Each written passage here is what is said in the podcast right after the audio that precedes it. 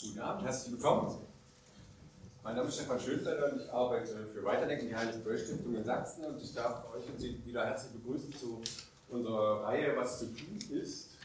Ähm, heute Abend die vorletzte Veranstaltung in der zweiten Staffel, also S2E5, glaube ich, sagt, sagt man unser Auskenner, was so Staffelpunkt betrifft.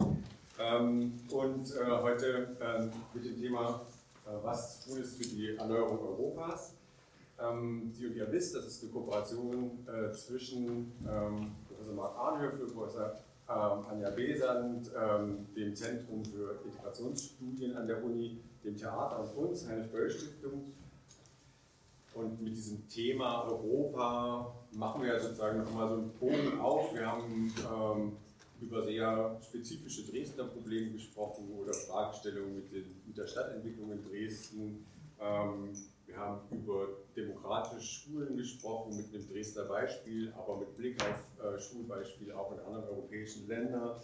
Ähm, wir haben über Ostdeutschland gesprochen als Thema und als Region und wir haben über politischen Protest gesprochen. Das bezog sich auf ganz Deutschland.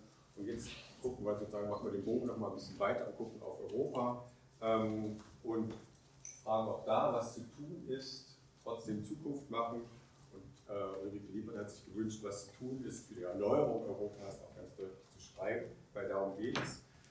Und äh, ich glaube, es ist ja, das muss man jetzt nicht doll einführen, aber so drei Punkte würde ich gerne nochmal sagen. Das ist ja ziemlich offensichtlich, dass Europa und die Idee der Europäischen Union ähm, einer Erneuerung bedarf. Ähm, die europäische Idee, die Europäische Union ist ganz offensichtlich in der Krise.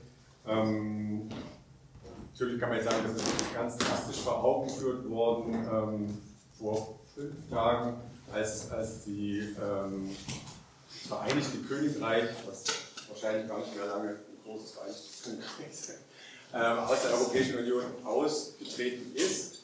Und äh, was glaube ich auch nicht nur ein technischer, rationaler, ökonomischer Akt war, sondern ein Akt, wo man auch gemerkt hat, dass er extrem viele Emotionen mit verbunden sind. Und nicht nur bei den europäischen Parlamentariern, sondern bei vielen Menschen in Europa, die in Großbritannien leben oder aus Großbritannien in Europa leben und arbeiten. Ähm, insofern ist uns da eine schwere Krise sozusagen äh, vorgeführt worden, aber es ist ja nicht die einzige, die durchaus täglich da ist. Würde sagen, der äh, Tod, ähm, Flucht und Rettung auf an den Außengrenzen Europas in Bezug auf die ähm, Grenz, ähm, Grenzen Europas ist ja was, was uns auch im Grunde ständig als ähm, europäische Krise vor Augen geführt wird oder die ähm, unerträglichen Zustände in den Lagern auf den griechischen Inseln, ähm, die auch gerade nochmal ausbrechen wegen der äh, schlechten äh, Zustände. Insofern kann man sagen, das sind ja nur zwei und es gibt noch etliche andere Aspekte, die Missachtung von Menschenrechten, wenn in Polen homo- und, äh, homo und lesbenfreie Zonen deklariert werden oder wenn in Ungarn im Grunde keine Medienvielfalt, Medienunabhängigkeit mehr existiert. Das sind ja schon Krisen, die uns alle auffallen und die uns beschäftigen. Und wo wir merken, dass die Idee von der Europäischen Union, von europäischen Werten und Normen und die Realität in den verschiedenen Ländern und Regionen Europas noch weit auseinanderklaffen und man hat so ein bisschen das Gefühl, es geht eher auseinander als zusammen. Insofern gibt es viel zu diskutieren, wie wir dem entgegenwirken können, was wir zu tun haben für eine Erneuerung Europas. Und das wollen wir heute mit unserem Gast besprechen, Ulrike Lieber und Marc Arnhöfe, der mit mir zusammen moderieren wird wird unseren Gast vorstellen. Ja, auch von mir ein ganz herzliches Willkommen. Ich hoffe, es ist kein Symptom, dass so die Teilnehmerinnenzahlen bei Europaveranstaltungen häufig so ein klein bisschen zurückgehen. Ich deute das aber mal, was so ein super interessantes Fernsehprogramm heute Abend gibt, dass es nicht so sei. Ähm, wir freuen uns ganz besonders, dass wir Ulrike Liebert gewinnen konnten für die Europaveranstaltung, nicht nur, weil sie ein Buch kürzlich vorgelegt hat, ähm, das schon vom Titel ja unserer Veranstaltung ganz ähnlich ist, mit Europa erneuern, eine realistische ähm, heißt es, Vision für, für Europa. Ähm, das übrigens überhaupt, das, das meine ich, für das 21. Jahrhundert, das auch über Open Access äh, zu, äh, einzusehen ist oder bei Transkript auch käuflich zu erwerben. Darüber hinausgehend aber bildet Europa Fragen rund um die europäische Integration einen langjährigen Forschungsschwerpunkt von Ulrike Liebert, die von daher ganz eindeutig ausgewiesene Expertin auf diesem Feld auch ist und auch einen, kann man wirklich so sagen, ja, europäischen, vielleicht sogar globalen akademischen ähm, Werdegang oder Bildungsgang hat. Ähm, das beginnt nach dem Studium mit der Promotion in Florenz, geht dann weiter über die Universität Autonoma in Barcelona. Ähm, auch deutsche Universitäten Heidelberg, Koblenz-Landau schließen sich an. Ähm, die Cornell-Universität in den USA wären zu nennen, wo Frau Liebert gelehrt hat, Indien, äh, Mexiko als andere außereuropäische Standorte vielleicht noch. Und ich habe in meinem Bücherregal neben dem neuesten Buch auch noch zwei ältere Publikationen tatsächlich gefunden. Einmal zum ersten Forschungsschwerpunkt von Frau Liebert über demokratische, über Demokratisierungsprozesse, demokratische Konsolidierung, Parlamente oder die Rolle von Parlamenten in demokratischer Konsolidierung, wie auch die Habilitationsschrift Modelle demokratischer Konsolidierung. Von daher wäre so meine erste Frage, also eine, eine, eine biografische, ähm, wie denn der Übergang zu denken ist von einer Transitologin der ersten Stunde, also einer Demokratisierungsforscherin, die sich mit demokratischen Transformationsprozessen und der Konsolidierung von jungen Demokratien beschäftigt hat, wie dann der, der Shift geht zu Europa, ähm, was ja dann auch den, den, den, den Hauptteil ihrer professionellen Tätigkeit ausgenommen hat oder mit einer langjährigen Professur für ähm, ähm, Wissenschaft in Bremen, wo sie auch heute her angereist ist oder als Direktorin des Jean Monnet Exzellenzzentrums für Europastudien. Ähm, war das ein rein, äh, ein rein äh, akademischer Shift von der ja, Transformationsforschung hin zu Europa oder hat es auch was mit, ja, mit Herzblut zu tun, wenn Sie von Visionen für das 21. Europa sprechen, mit, äh, im Hinblick von Europa? Ja, das ist eine gute Frage. Äh, biografisch, wie kommt man zu seinen Themen? Wie entwickelt man seine Leidenschaften sozusagen? Also so äh, schon eine Masterarbeit zu schreiben und dann Doktorarbeit und so, das äh, ist ja schon ein ziemlicher Energiefresser. Da muss man ja auch wirklich mit Herzblut dabei sein, damit das nicht eine einzige Qual ist. Und was treibt einen so an? Und ähm, ich fand in den ähm, 70er Jahren, was mich sozusagen angetrieben hat, Spanienforschung und dann so vergleichende Südeuropa-Forschung zu machen, das war dieses Wunder der Demokratisierung. Ja, nach dem Tode Francos, vorher in Portugal, nachdem die, äh, der Kolonialkrieg der, der, der, der, äh, des, des Obristenregimes dort äh, gescheitert war, ähm, eine linke äh, demokratische Revolution in Spanien, ein Jahr lang Debatten in den, im Parlament Cortes. Ich war äh, 78 äh, dort mit dem, ähm, mit dem Sprachkurs und das war ein solcher Antrieb, diese Debatten zu verstehen, äh, in den Tageszeitungen El País nachzulesen. Mhm. Also äh, das war ähm, der Ausgangspunkt. Und dann war aber ganz schnell ganz deutlich bei diesem Weg dieser ehemaligen autoritären Regime, ähm, Frankismus, Salazarismus, das griechische Obristenregime, ähm, war die EU, äh, die EG damals, die Europäische Gemeinschaft, ein ganz wichtiger Anreiz, ähm, hat Bedingungen, also die Bedingung, die wie sie in Kopenhagen-Kriterien jetzt heute formalisiert sind, die gab es damals auch schon. Die EG, Europäische Gemeinschaft, war ein, äh, eine, eine, ein Verband, ein Staatenverbund demokratischer Staaten. Und solange Spanien nicht nachwies, Portugal, Griechenland, da gab es ökonomische Anreize, äh, Mitglied im Club zu werden, aber gleichzeitig auch die demokratische Demokratiebewegung in Spanien war begeistert europäisch, weil sie sagten, wir sind nicht anders, wie Franco das immer gepredigt hat. Ja, España ist differente. Wir sind christlich autoritär, wie auch immer. Wir sind anders als das demokratische Europa. Nein, sie wollten Teil des demokratischen Europa EG sein. Und von daher war das eigentlich ein und dasselbe. ja, also der Prozess war sehr eng miteinander verflochten. Mhm. Ähm, und ähm, faktisch habe ich meine Arbeit äh, über die demokratische Transition und Konsolidierung habe ich ähm, die Schriften, die meine Publikation sehr häufig dann mit so einem Ausblick geendet, EG-Mitgliedschaft äh, 85. Und kurz danach Binnenmarktprogramm in der EG äh, und der Maastricht-Vertrag dann 89, ja, die große Wende Osteuropa, Wiedervereinigung. Das war ja der, der, der, der Kick-off für den Maastricht-Vertrag, also die, der Übergang von der Europäischen Gemeinschaft zu einer äh, zu einem wirklichen Staaten- und Bürgerverbund. Die Bürgerschaft, die Unionsbürgerschaft wurde damals äh, 1991, 92 in den Verhandlungen des Maastricht-Vertrages ja, mit aufgenommen. Also nicht nur ein gemeinsamer Markt, äh, sondern auch weitere Säulen, Innenpolitik, Außenpolitik und die äh, Unionsbürgerschaft, die Bürgerinnen und Bürger, die nicht nur als Konsumenten gedacht sind. Das fand ich sehr spannend als sozusagen ein äh, der Kontext erst und dann rückte das stärker in den Mittelpunkt in den kommenden, darauf folgenden Jahren. Mhm. Nicht? Ich habe noch eine, bevor wir zu den, zu den Thesen kommen, noch eine, eine Nachfrage. Es gibt also diesen, ich weiß selber gar nicht, wie ich den finde, aber diesen Karlauer, also wenn, wenn die Europäische Union die Kopenhagener Kriterien auf sich selber anlegen würde, dürfte sie selber dann diesem Club beitreten. Oder ähm, was ja so ein bisschen so, so, so, so die Frage des immer wieder formulierten Demokratiedefizits, ob es das jetzt gibt oder nicht, sei dahingestellt, thematisiert. Von daher die Frage ist etwas zugespitzt, verzweifelt Mann oder Frau nicht auch mal so ein bisschen als Demokratieforscherin am Gegenstand dann der Europäischen Union? Ich finde das einen ziemlichen Quatsch.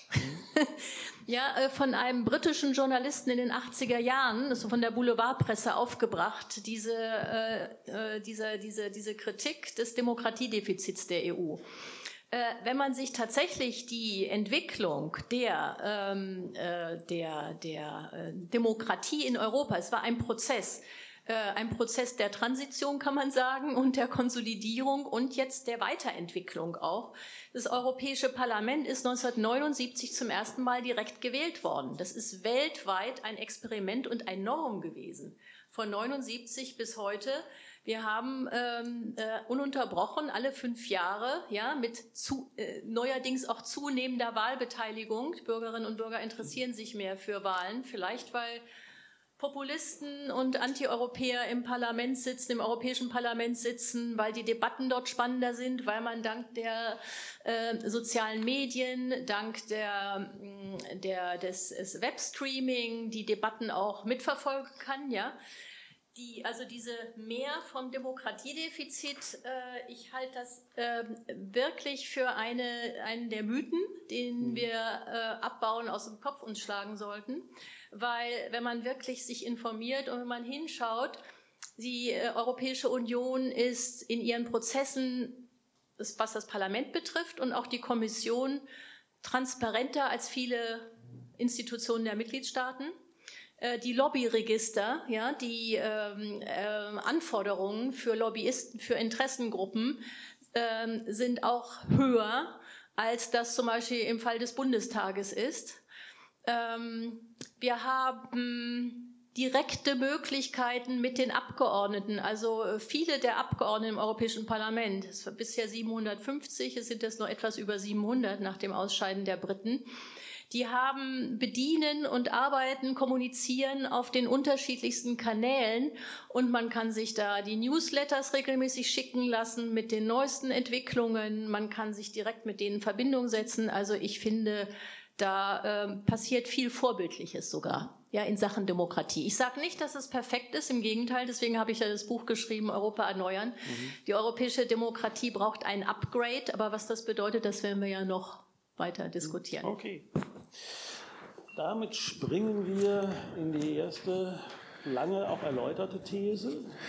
Die Thesen von Ulrike Lebert sind so aufgebaut, dass es sozusagen jetzt als erstes eine quasi übergreifende These gibt, die dann in den anderen Vieren sozusagen untersetzt wird, äh, um das äh, mal äh, so anzukündigen. Und die erste These, die sozusagen die übergreifende Dachthese ist, sage ich jetzt mal, heißt, wir sollten uns am 4K-Modell für Lernen im 21. Jahrhundert orientieren.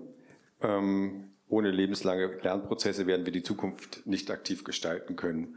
Und dann gibt es eine ganz interessante Erläuterung dazu, nämlich, äh, und da knüpfen wir gleich an, ähm, du beschreibst es so, dass, dass quasi die, schon Krisen bestehen, mehrere verschiedene, und da kann man auch mal jetzt mal drauf gucken, äh, was das für verschiedene sind. Und, und wir brauchen quasi ein spezifisches Lernen, um aus diesen Krisen sozusagen eine Erneuerung zu entwickeln. So verstehe ich sozusagen diese erste These. Ähm, die Erläuterung sagt dann, äh, wir benötigen sowohl individuell als auch kollektiv institutionell für Europa vier Schlüsselkompetenzen, nämlich multiperspektivisches, kritisches Denken, grenzüberschreitende Praxen zivilgesellschaftlicher Zusammenarbeit, europaweite politische Kommunikationsnetzwerke und visionäre Kreativität, um die notwendigen Reformen nicht nur zu denken und zu fordern, sondern auch selber umzusetzen. So, das ist sozusagen die These und wir untersetzen die gleich in den anderen Vieren und die erste nehmen wir jetzt mal zum Anlass, um ähm, erstmal ganz praktisch zu fragen, wo stecken die vier Ks, aus denen sozusagen dieser Begriff vom 4K-Modell kommt und äh, welche Krisen würdest du denn noch besprechen, außer denen, die wir jetzt schon äh, äh beschreiben, außer denen, die, äh, die wir jetzt schon genannt hatten? Ähm, dieses 4K-Modell habe ich ähm, hier heute mitgebracht, ja, weil ich weiß, dass Sie ähm, im Zusammenhang mit der politischen Didaktik auch ähm, arbeiten, studieren und dass Sie an ganz konkreten Handlungsanweisungen, was können Sie mitnehmen, wo können Sie ansetzen? Und ich habe mein äh, Büchlein hier Europa erneuern ähm, so geschrieben, äh, dass das eigentlich ein Programm ist. Es war als äh, im letzten Jahr habe ich im vorletzten Jahr unter dem Eindruck des Brexit, der Wahl von, äh, Donald, äh, von, von, von Donald Trump, ja, ähm, hat mich ein Stück weit die Verzweiflung gepackt und ich habe gesagt, jetzt ist die Europäische Union sozusagen unter dem Druck dieser Desintegration, äh, Zusammenhalt äh, äh, geht flöten. Ähm, Großbritannien, äh, UK könnte eigentlich der Anfang sein von einer Kette weiterer Austrittsprozesse. Ja, das haben auch viele so geschrieben. Äh, viele Propheten des ähm, der Apokalypse, ja, die in diesem Feld EU, Europa, Publizistik, äh, Publizistik ganz gut verkaufen.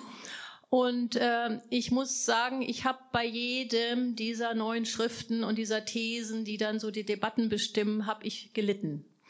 Und ich habe gesagt, da muss man mir gesagt auch, äh, damit ich weiter nicht mein, mein Forschungsfeld, jetzt mein äh, Interessenfeld wechsle und vielleicht Goldfische untersuche oder was völlig anderes mache, äh, ich brauche einen Ausweg aus dieser Sackgasse. Und äh, den äh, kann man und den muss man äh, in erster Linie mit Denken, mit Diskutieren und Denken sozusagen versuchen zu finden.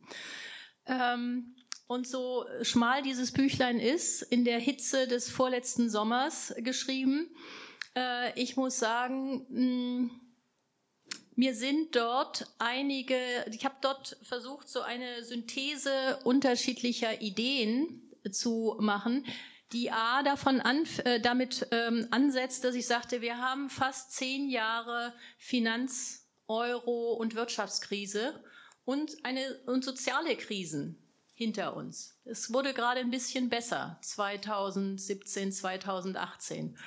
Aber da ich äh, auch viel in Griechenland war, da ich das in Italien miterlebt habe, die Euro- und Finanzkrise hat sich nicht so gut angefühlt wie in Deutschland. Deutschland ist da ziemlich gut daraus hervorgegangen, relativ. Aber in Italien, vor allen Dingen in Spanien, aber auch ähm, vor allen Dingen in Griechenland, war es ein Desaster. Und man sah, sozusagen, man hatte vor Augen, was hier mit den Leuten passiert, was mit den demokratischen Institutionen passiert, da hat sozusagen die äh, Euro-Krisenpolitik, die ähm, sogenannte Griechenland-Rettung, die ja in Wirklichkeit eine Bankenrettung war, ja, und ähm, die Austeritätsregeln, die dann äh, sich die Eurozone selber aufgesetzt hat, die Großbritannien auch mitgemacht hat, da sind eine Menge Entscheidungen getroffen worden, wo ich sagen würde, das war alles andere als demokratisch. Das war alles andere als transparent. Das passierte in nächtlichen Sitzungen der Eurogruppe. des, äh, Gipf der Gipfeltreffen. Ähm, also ich war damit sehr unzufrieden, deswegen habe ich damit begonnen, mal zusammenzuschreiben. Deswegen sage ich kritisches Denken mit dieser aktuellen Politik. Wie ist die Krise seitens der europäischen Entscheidungsträger angegangen worden? Und wie wenig lernfähig waren die eigentlich? Wie wenig haben die aufgenommen von den sehr begründeten Kritiken? Äh, von griechischen, italienischen, spanischen, portugiesischen, irischen Fachleuten, äh, zivilgesellschaftlichen Organisationen. Äh, Regierungen mussten dann ganz schnell von heute auf morgen wechseln, ja, wurden technokratische Regierungen in Griechenland und Italien eingesetzt. Da war von Berlusconi nur gut, ähm, hatte, hatten nicht viele etwas dagegen, dass er ausgetauscht wurde in Italien. Aber in Spanien ähm, Papandreou, in Griechenland, habe ich, hab ich Spanien gesagt, ja, Griechenland. Ja, äh, das führt jetzt ein bisschen weit, aber deswegen geht so das erste Kapitel kritisches Denken, Auseinandersetzung, Lektionen sozusagen aus der Vergangenheit. Was sind für Fehler gemacht worden? Was haben Einzelne auch in dieser Entscheidungsträger inzwischen eingesehen, aber trauen sich das nicht öffentlich zu sagen? und das mal auszusprechen und das mal zusammenzutragen. Was hätte man anders machen müssen? Diese Sparpolitik, die hat nicht dazu geführt, wie so die Fachleute und ähm, Verantwortlichen propagiert haben, dass das Wirtschaftswachstum dadurch angekurbelt wird. Das nannte sich so die Idee dass der expansiven Austeritätspolitik. Quatsch. Wir haben vor Augen gehabt, wie also das Wirtschaftswachstum runter, runter, runter ging. Ähm, nicht in Deutschland unbedingt, aber in Südeuropa, ja. So, und was das für die demokratischen Institutionen bedeutete, das ist dann mein zweiter Schritt, dass ich gesagt habe, wie kommen wir da raus aus der Misere? So kann das doch nicht weitergehen, äh, dieser Trend, diese Tendenz hin zu einem technokratischen Europa. Ja, da gibt es Experten, da gibt es Technokraten, Eurogruppe, Europäische Zentralbank und das Europäische Parlament hat da nichts zu sagen. Die haben dann mal einen sehr kritischen, guten Bericht geschrieben, ja, Ottmar Karas, der Österreicher, hatte da die Federführung. Aber die hatten nichts zu sagen, weil das Krisenpolitik war. Die war in den Verträgen nicht vorgesehen. Ja, es gab keine Krisenpolitik. Es gab keine vorausschauende. Ja, es gab keine vorausschauenden äh, Strategien oder, oder, oder Regeln, wie man damit umging, weil die Eurozone schlicht nicht äh, war, die war für Schönwetterzeiten konstruiert. So, also, was bräuchte es für Reformen in der nicht nur in der Eurozone, sondern in der gesamten EU, weil außer Dänemark und UK ja, ist jetzt außen vor, haben sich ja alle Mitgliedstaaten, also das heißt, jetzt sind 19 Staaten, gehören der, der Eurozone an, haben den Euro. Das bedeutet, die haben sehr viel weniger Autonomie, ihre Haushaltspolitik zu machen, ihre ähm, Wirtschaftspolitik zu machen. Jetzt nach der, infolge der Krisenpolitik, müssen die äh, sehr, sehr anspruchsvolle Regeln befolgen. Mehr oder weniger tun sie das. Ähm, das ist ein starres Korsett, ja. Die, der, das europäische Semester wird genau überprüft, was geben die aus, was geben die nicht aus. Äh, wofür ist das zulässig und so weiter. Also das ist, ähm, das ist eine Einschränkung von Demokratie, von demokratischer Autonomie wo wir sagen müssen, gibt es da nicht Alternativen? Gibt es da nicht bessere? Ist das wirklich alternativlos, wie das so behauptet wurde?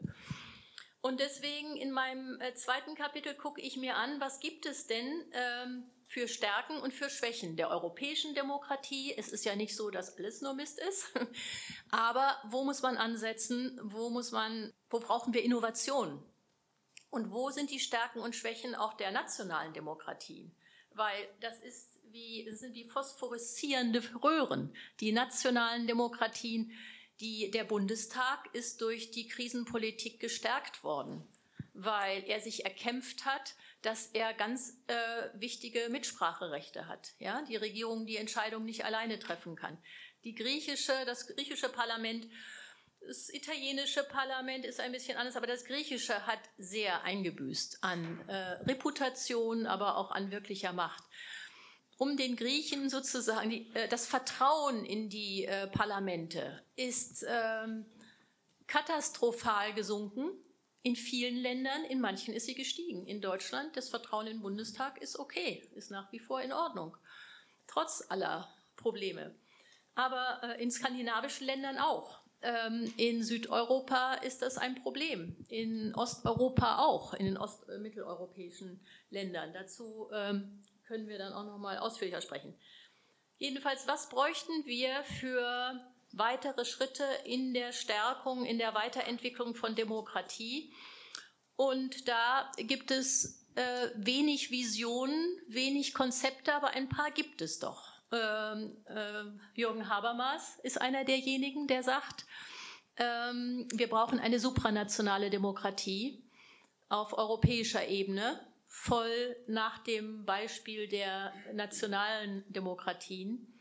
Da gibt es viele, die sagen, das kann eigentlich nicht funktionieren, weil äh, den Bürgerinnen und Bürgern ist auch die, ihre nationale Demokratie, sind ihre nationalen demokratischen Institutionen, die regionalen, hier in Sachsen, in Bremen, in Bayern, ja, die sind uns auch lieb und teuer. Deswegen ähm, wäre eine Anforderung, ich sage das jetzt nur ganz kurz, eine föderale Demokratie zu entwickeln, eine Mehrebenendemokratie, wo die äh, Zuständigkeiten, ja, das, was uns interessiert an Bildungspolitik, das machen die Länder bei uns.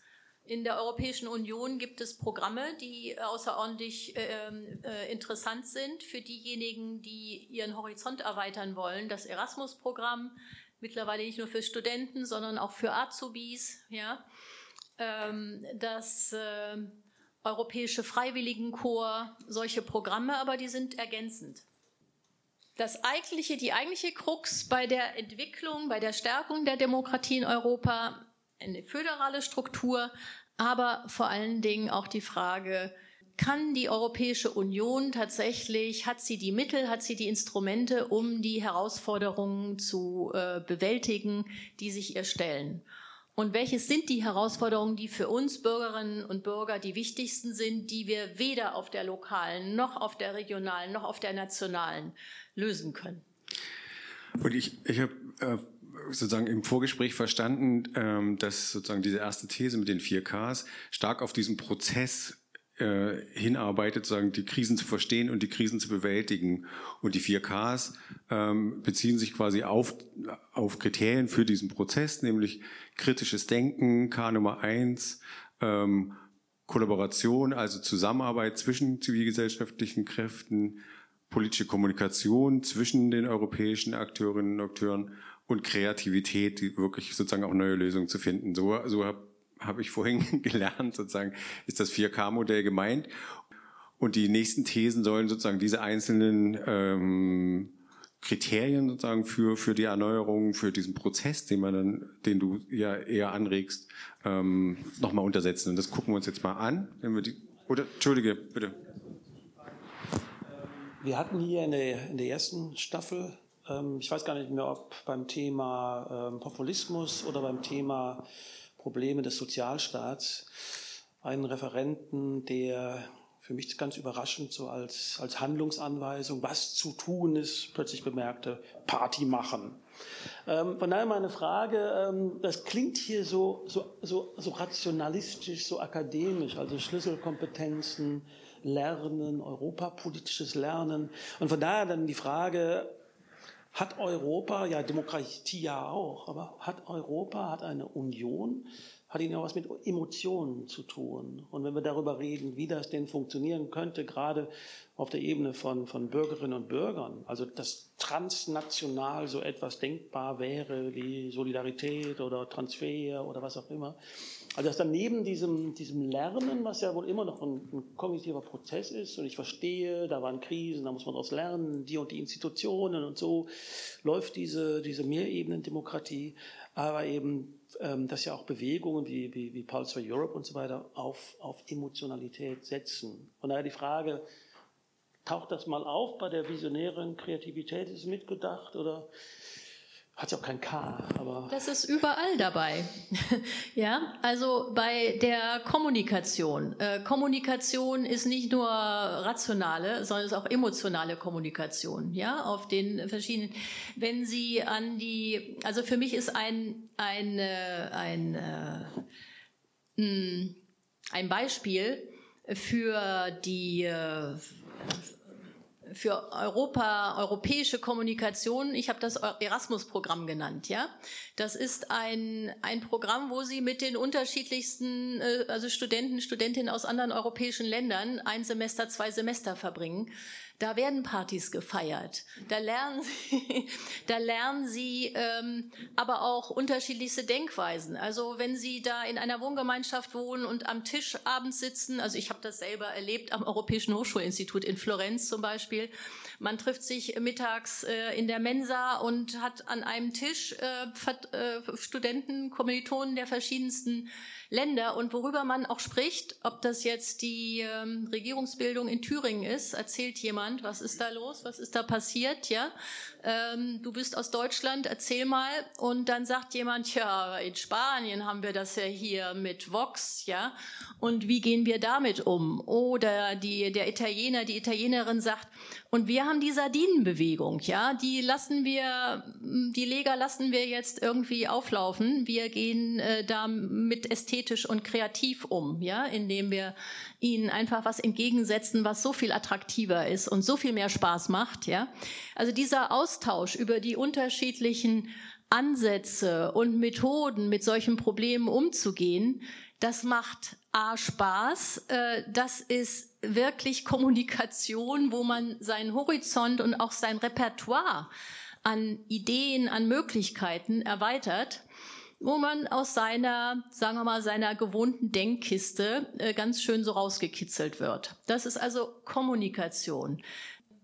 Das kritische Denken, ja, wenn man dann ähm, äh, Deutsche irgendwie äh, äh, Steckenpferde, Ideen, ja, formuliert und sagt, na ja, ähm, es ist ja alles äh, ein Problem sozusagen der Abgehängten, äh, wenn das jetzt hier, das ist so ein, in, in, in unseren, in, in Deutschland diskutieren wir das, wir haben 30 Jahre Wiedervereinigung, aber es gibt immer noch das Gefühl, dass da bestimmte Probleme nicht gelöst sind. Und jetzt nach 30 Jahren ähm, äh, wird das von bestimmten Parteien ausgenutzt.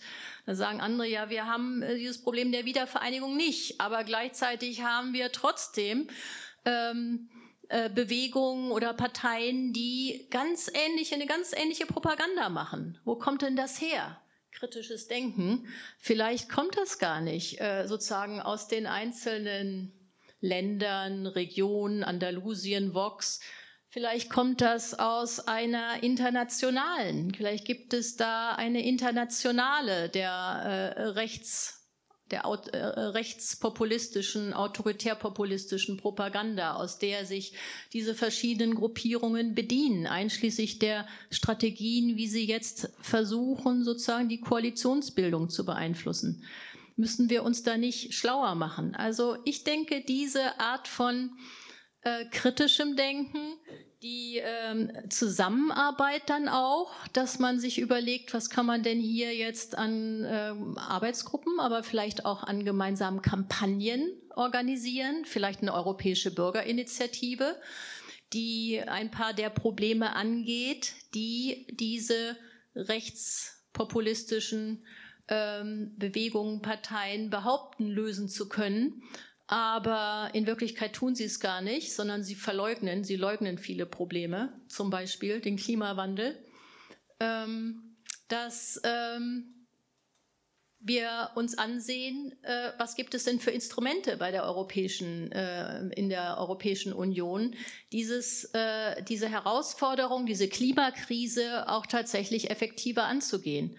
Da gibt es Bürgerinitiativen, die Vertreterinnen, Vertreter unterschiedlicher Mitgliedstaaten, aus sieben unterschiedlichen Mitgliedstaaten beginnen können, Unterschriftensammlungen. Also sie fangen an mit einem Text und da gibt es zum Beispiel äh, neuere, ähm, sehr ja?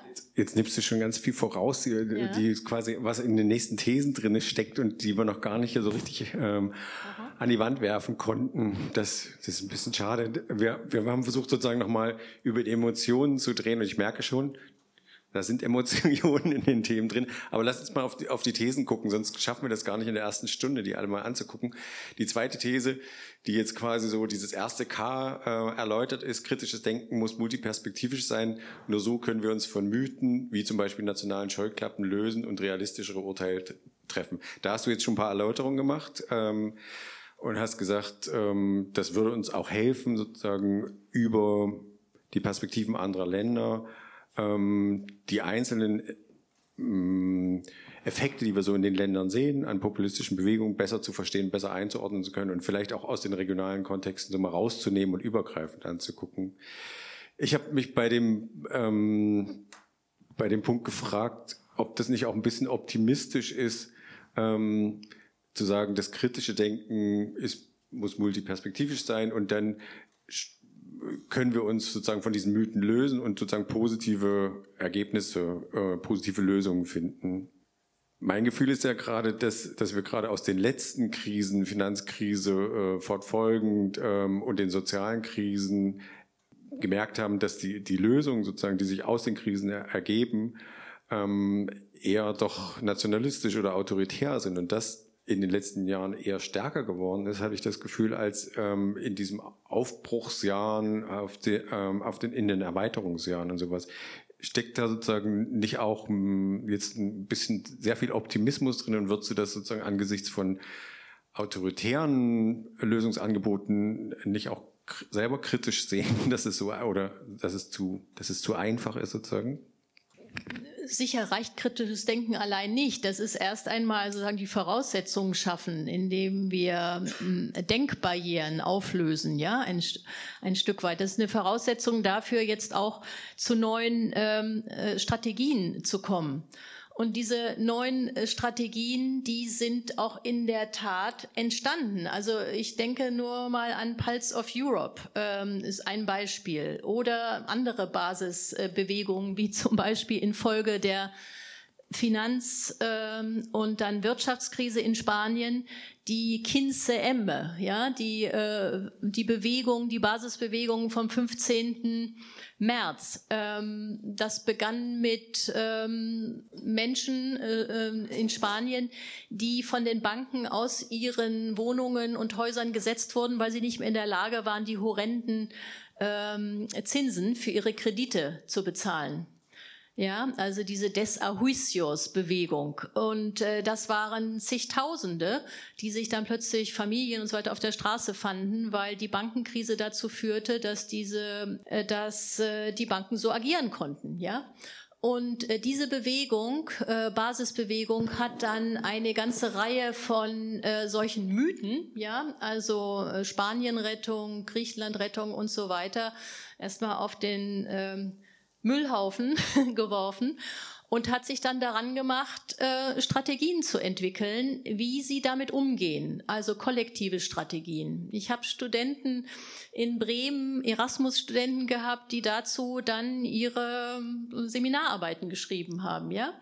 Ähm, es war höchst interessant, weil nämlich eine der Rechtsanwältinnen, die äh, diese Bewegung beraten hat und äh, diese diese Forderung der Bewegung der Betroffenen von dieser äh, asozialen äh, Politik der Banken und der Regierung, der konservativen Regierung, äh, zu einer Klage vor dem Europäischen Gerichtshof geführt hat. Und der Europäische Gerichtshof hat in der Tat äh, jetzt nicht dieser Bewegung Recht gegeben, aber er hat gesagt, dieses Gesetz, auf das sich die Banken beziehen, nämlich von 1913, das muss korrigiert werden.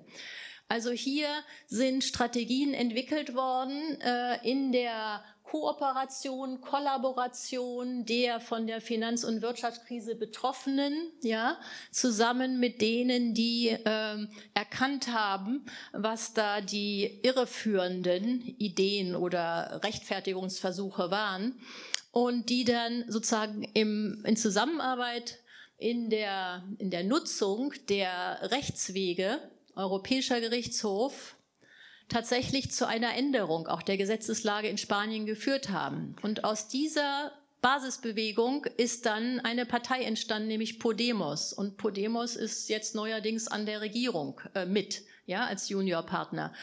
Also äh, das zeigt, dass kritisches Denken nicht allein reicht, aber Kollaboration erstmal innerhalb und zwischen den Betroffenen, NGOs, ähm, und dann auf der, mit der europäischen Ebene, in diesem Mehrebenensystem, ja, wie das dieser Bewegung dann auch dazu verholfen hat. Ähm, äh, Ada Colau, diese Rechtsanwältin, ist mittlerweile Bürgermeisterin von Barcelona schon seit äh, mehreren Jahren, ja. Ähm, es ist wunderbar zu sehen, was sie für eine bürgernahe soziale Politik macht. Ähm, Warte, Gut, ganz, ganz das ist jetzt zur Kollaboration und Kommunikation habe ich jetzt noch nicht so genau, aber dazu kommen wir jetzt noch. Ich muss mal einen Werbeblock dazwischen machen. Es tut mir leid. Im September fährt die Stiftung nach Barcelona und guckt sich genau sozusagen diese politischen Bewegungen an und wir werden auch mit den Bürgermeistern und Bürgermeistern reden. Also wer sozusagen über die politischen äh, Änderungen sozusagen gerade um Podemos ringsherum was lernen will, kann mit der Stiftung im September nach Barcelona fahren. Werbeblock. Marc, entschuldige. Eigentlich passt oder schließt die dritte These direkt auch an diesen, diesen Kontext an. Ähm, die demokratische Erneuerung der EU braucht die Kooperation und Partizipation der organisierten Zivilgesellschaft und ihrer grenzüberschreitenden Netzwerke. Jetzt denken wir mal an die äh, Klimakrise, an die Herausforderung naja, in den nächsten 10, 20, maximal 30 Jahren äh, klimaneutral zu werden. Weltweit möglichst, aber vor allen Dingen mal jetzt hier in Europa, in der EU voranzugehen. Wir haben Fridays for Future, ja, sehr erfolgreiche Bewegung. Da kommt Europa im Grunde nicht vor. Wenn man äh, das Buch von Luisa Neubauer liest, ähm, äh, sie hat so keine besondere europäische Dimension, die sie da wichtig fände, europapolitische. In Wirklichkeit ist es aber so, dass die Klimapolitik äh, der Bundesregierung wie auch der anderen Regierungen sich natürlich im ähm, europäischen Rahmen der Politik der Europäischen Union, nämlich sprich Verpflichtung auf das Pariser Klimaabkommen von 2016. Da sind die Ziele gesteckt worden. Die Europäische Kommission hat jetzt entwickelt, ausgearbeitet in den letzten Jahren einen European Green Deal. Dieser European Green Deal wird in den nächsten Monaten zu einem Klima, zu einer Klimaverordnung ja, äh, ausgearbeitet, die direkte Wirkung haben soll in den Mitgliedstaaten. Die Bundesregierung wird dann also können Fridays for Future ähm, weiterhin ähm, ähm, Demonstrationen machen und das von uns sozusagen unterstützen. Aber von der EU, von Brüssel, wird dann die Bundesregierung, wenn diese Klimaverordnung tatsächlich in Kraft getreten ist, verabschiedet ist, dann wird das der Bundesregierung wie auch allen anderen Regierungen ziemlich Dampf machen.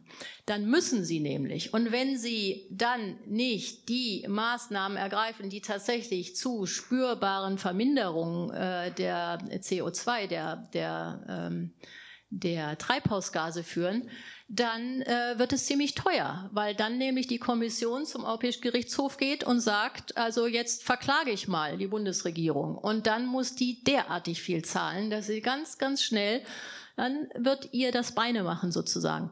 Also von daher wäre Luisa Neubauer und andere Fridays for Future sehr gut beraten, wenn sie die EU-Ebene, also die Institutionen, die Entscheidungsträger, wenn sie die auch mit in die Mangel nehmen würden. Die Kommission ist da ziemlich weit.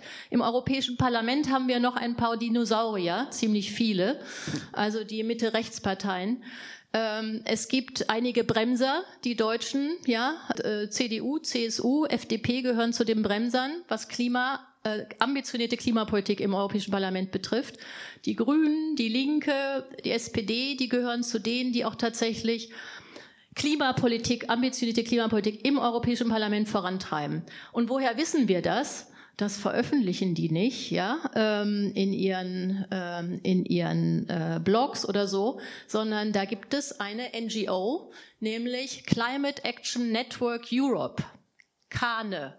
Ja, Climate Action Network Europe ist ein Netzwerk unterschiedlicher Klima-NGOs, die sitzen in Brüssel und die tragen diese Informationen zusammen und veröffentlichen die. Und vor den letzten Europawahlen haben sie das auch ziemlich effektiv gemacht.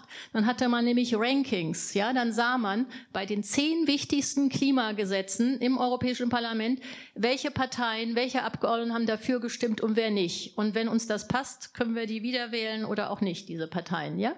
Also das ist, das verdanken wir NGOs, deswegen Zivilgesellschaft, organisierte Zivilgesellschaft, die hat wichtige Aufgaben in dieser, sagen wir mal, sich entwickelnden äh, europäischen Demokratie, nämlich Watchdog, ja, Kontrollinstanz, äh, den Entscheidungsträgern auf europäischer Ebene. Die vermitteln, kontrollieren und vermitteln ihre Bewertungen ja, zu den unterschiedlichsten Feldern und, und, und, und Problemen dann an die Bürgerinnen und Bürger. Äh, die sind sozusagen ja, Mediatoren, vermitteln. Ja? Äh, sie organisieren aber auch Bürgerinitiativen, zum Beispiel was die, äh, was die, was die, die Wasserrichtlinie, Wasser darf nicht privatisiert werden oder CO2-Emissionsreduzierung. Auch dazu hat eine, haben NGOs eine europäische Bürgerinitiative gestartet. Was haben Sie für Aufgaben? Sie organisieren gemeinsame Kampagnen, Bürgerinitiativen, was eine Innovation ist. Es hat eigentlich noch nie äh, außerhalb von ähm, nationalen äh, Demokratien sowas wie Bürgerinitiative gegeben, ja, dass sowas EU 27 ähm, hat. Ähm, das ist ein, ein, ein wichtiges Instrument auch für Bürgerinnen und Bürger. Und ähm, NGOs äh, sind Kontrollinstanzen. Also diese drei ähm, Aspekte, sie äh, werden auch zur Konsultation. Ja, die Kommission, das Parlament laden sie auch ein, um zu sagen, ja, wie seht ihr das? Zum Beispiel jetzt zu den Haushaltsverhandlungen. Kane, äh, Climate Action Network Europe, die haben einen ganz kritischen Blick auf die jetzigen Haushaltsverhandlungen der EU.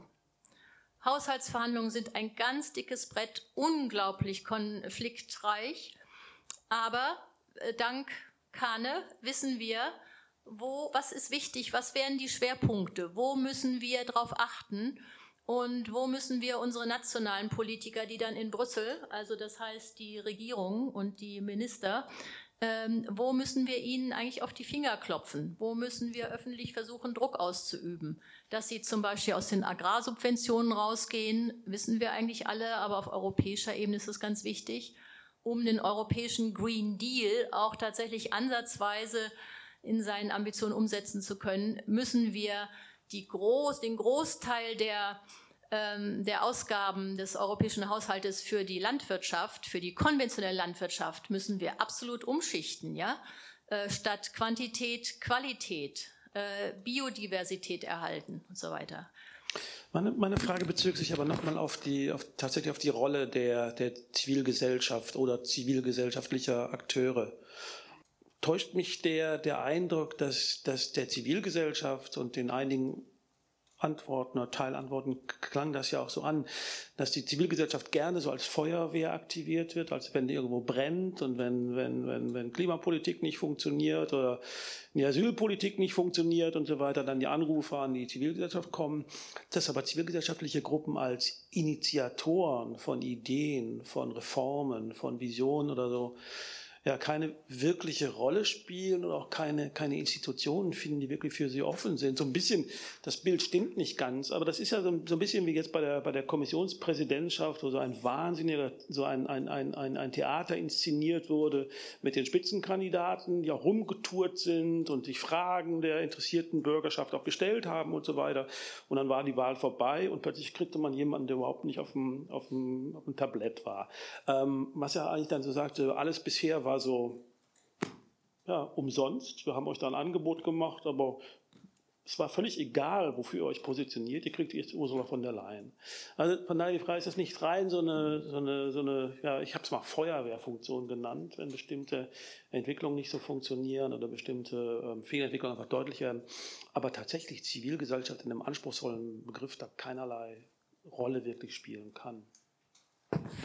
Naja, ähm, äh, so ist das nicht. Also, äh, wenn man mal ein bisschen zurückguckt, äh, Ende der 90er Jahre, fing die Europäische Kommission an zu sagen, äh, wir brauchen die Zivilgesellschaft und die ist im breitesten Sinne umfasst sie auch Interessengruppen, ja, Interessenverbände, Partikularinteressen, aber auch Or Organisationen, die Allgemeininteressen vertreten, sowohl als auch, ja. Kommission hat die zusammengenommen, hat gesagt, wir brauchen die, weil wir äh, wir brauchen Beratung, nicht nur als Feuerwehr, sondern äh, permanent. Wenn wir unsere Gesetz Kommission macht Gesetzesinitiativen, äh, die müssen wir erstmal vorher abklopfend gemeinsam, auch an gemeinsamen runden Tischen mit Vertretern der europäischen Zivilgesellschaft, die uns sagen, was ist denn das Problem? Ich habe selber miterlebt zum Beispiel, ähm, Europäische Kommission hat mehrere Jahre angestoßen von den Schweden, Göteborg, ähm, hat eine äh, Sozialunion, ja, was äh, die äh, europäische, die soziale Säule der Europäischen Union.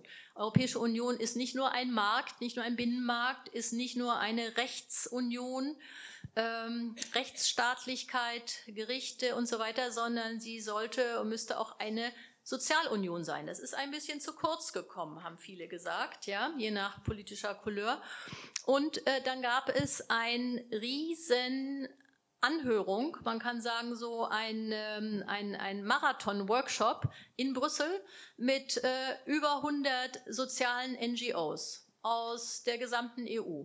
Und die haben äh, gezeigt und vorgestellt, was sie sich wünschen, was sie fordern und so weiter. Und die Kommission hat das eingesammelt und die Journalisten waren da. Und daraus ist dann ein Bericht und ein Papier entstanden, das dann abgestimmt wurde unter den, Staats-, unter den Sozialministern, Arbeitsministern, Sozialministern. Aber daraus ist dann ein Plan geworden, wie die soziale Säule der Europäischen Union künftig zu stärken sei, nämlich mit Mindeststandards, Mindestlöhnen, Mindestsozialstandards, Mindest äh, und so weiter. Also wir haben ja Länder in der Europäischen Union, auch im Zuge der Osterweiterung, die äh, eben keine Arbeitslosenversicherung haben. Äh, auch Griechenland hatte kein äh, vernünftiges, kein funktionierendes Rentensystem. Italien hat, hat keine, keine richtige äh, Arbeitslosenversicherung, ja. Ähm, diese Länder äh, darauf zu verpflichten, aber auch also alle Länder darauf zu verpflichten, entsprechend dem äh, dem Bruttoinlandsprodukt, dem pro Kopf, dem mittleren Pro-Kopf-Einkommen sozusagen Mindeststandards, nicht über die ganze EU hinweg, aber dem Land angemessen, proportional.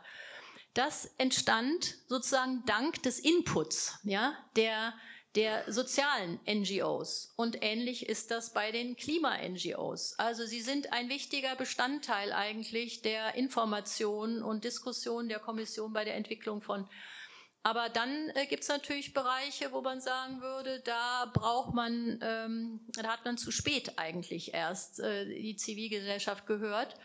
Zum Beispiel nach der Bankenkrise war ganz deutlich, um die Bankenkrise in den Griff zu kriegen in Brüssel, ja, 2008, 9, 10. Wer hatte Sachverstand? Es waren die Banken selber und sonst so gut wie niemand. Die meisten Politiker waren überfordert. Es gab Gott sei Dank einige Banker, die ausgestiegen sind, die gesagt haben, das ist so unmoralisch, dieses, diese Gier, ja, diese Greed-Politik. Äh, wir machen da nicht mehr mit. Und einige von denen und andere Experten, die haben dann zusammen den Finance Watch gegründet, unterstützt vom Europäischen Parlament. Und das ist jetzt wieder so ein Watchdog, die sagen, das, was die Banken vorschlagen, wie sie gerne reguliert würden durch die EU, das stimmt da und da und da nicht. Wir müssen da viel genauer und so und so sind die Alternativen, die nämlich tatsächlich auch Bürger und, ähm, und Kunden, ähm, äh, den, den Kundeninteressen entsprechen. Ja? So. Ich, ich habe ein bisschen Angst, dass wir mit unseren Thesen nicht durchkommen, aber das Thema der, der Sozialunion interessiert mich doch noch ein klein bisschen, wenn wir über über Visionen reden für Europa im 21. Jahrhundert. Und ähm, kann man überhaupt Visionen entwickeln für eine Sozial soziale Union im 21. Jahrhundert, ohne letztlich dann auch an das Tabu einer Transferunion gehen zu müssen? Weil das würde doch beinhalten, auch wenn vorhin das, das Stichwort von, von Föderalismus oder einer föderalen Ordnung für Europa angeklungen war, ähm, muss das nicht zwingend auf eine Angleichung der Lebensverhältnisse hinauslaufen?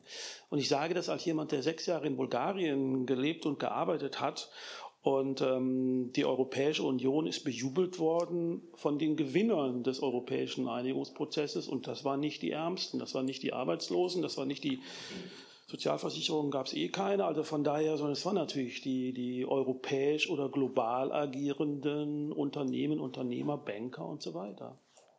Das sehe ich auch so. Die, ähm, der Zusammenhalt der jetzt 27 und vielleicht, wenn man den Balkan perspektivisch mit einbezieht, dann vielleicht bald 30 Mitgliedstaaten der EU. Dieser Zusammenhalt, der kann nur äh, zustande kommen oder gestärkt werden. Der hat nämlich gelitten in den letzten zehn Jahren. Der Zusammenhalt, der soziale Zusammenhalt, die Schere sozusagen äh, der, der Einkommensunterschiede äh, ist nicht nur zwischen, sondern vor allen Dingen auch innerhalb der, der Länder äh, enorm aufgegangen. Aber ja, zurück zu dieser Frage.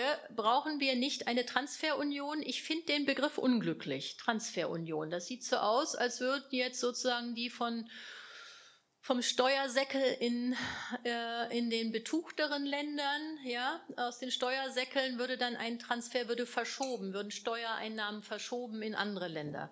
So sehe ich das nicht, sondern äh, ich sehe das so, dass die Europäische Union einen sehr viel größeren und stärkeren Haushalt braucht.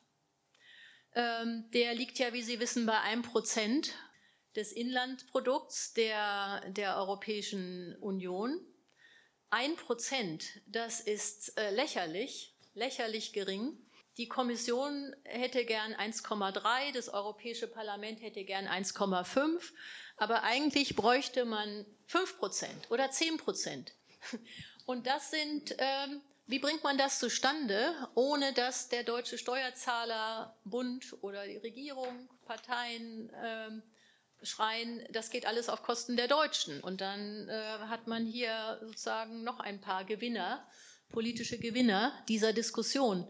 Das kann nicht funktionieren. Deswegen die ähm, Eigeneinnahmen der Europäischen Union müssen gestärkt werden. Das ist eigentlich der Weg. Es darf nicht eine Umverteilung hauptsächlich zwischen den Ländern sein, weil das führt zu Streit, ja, zu Animositäten.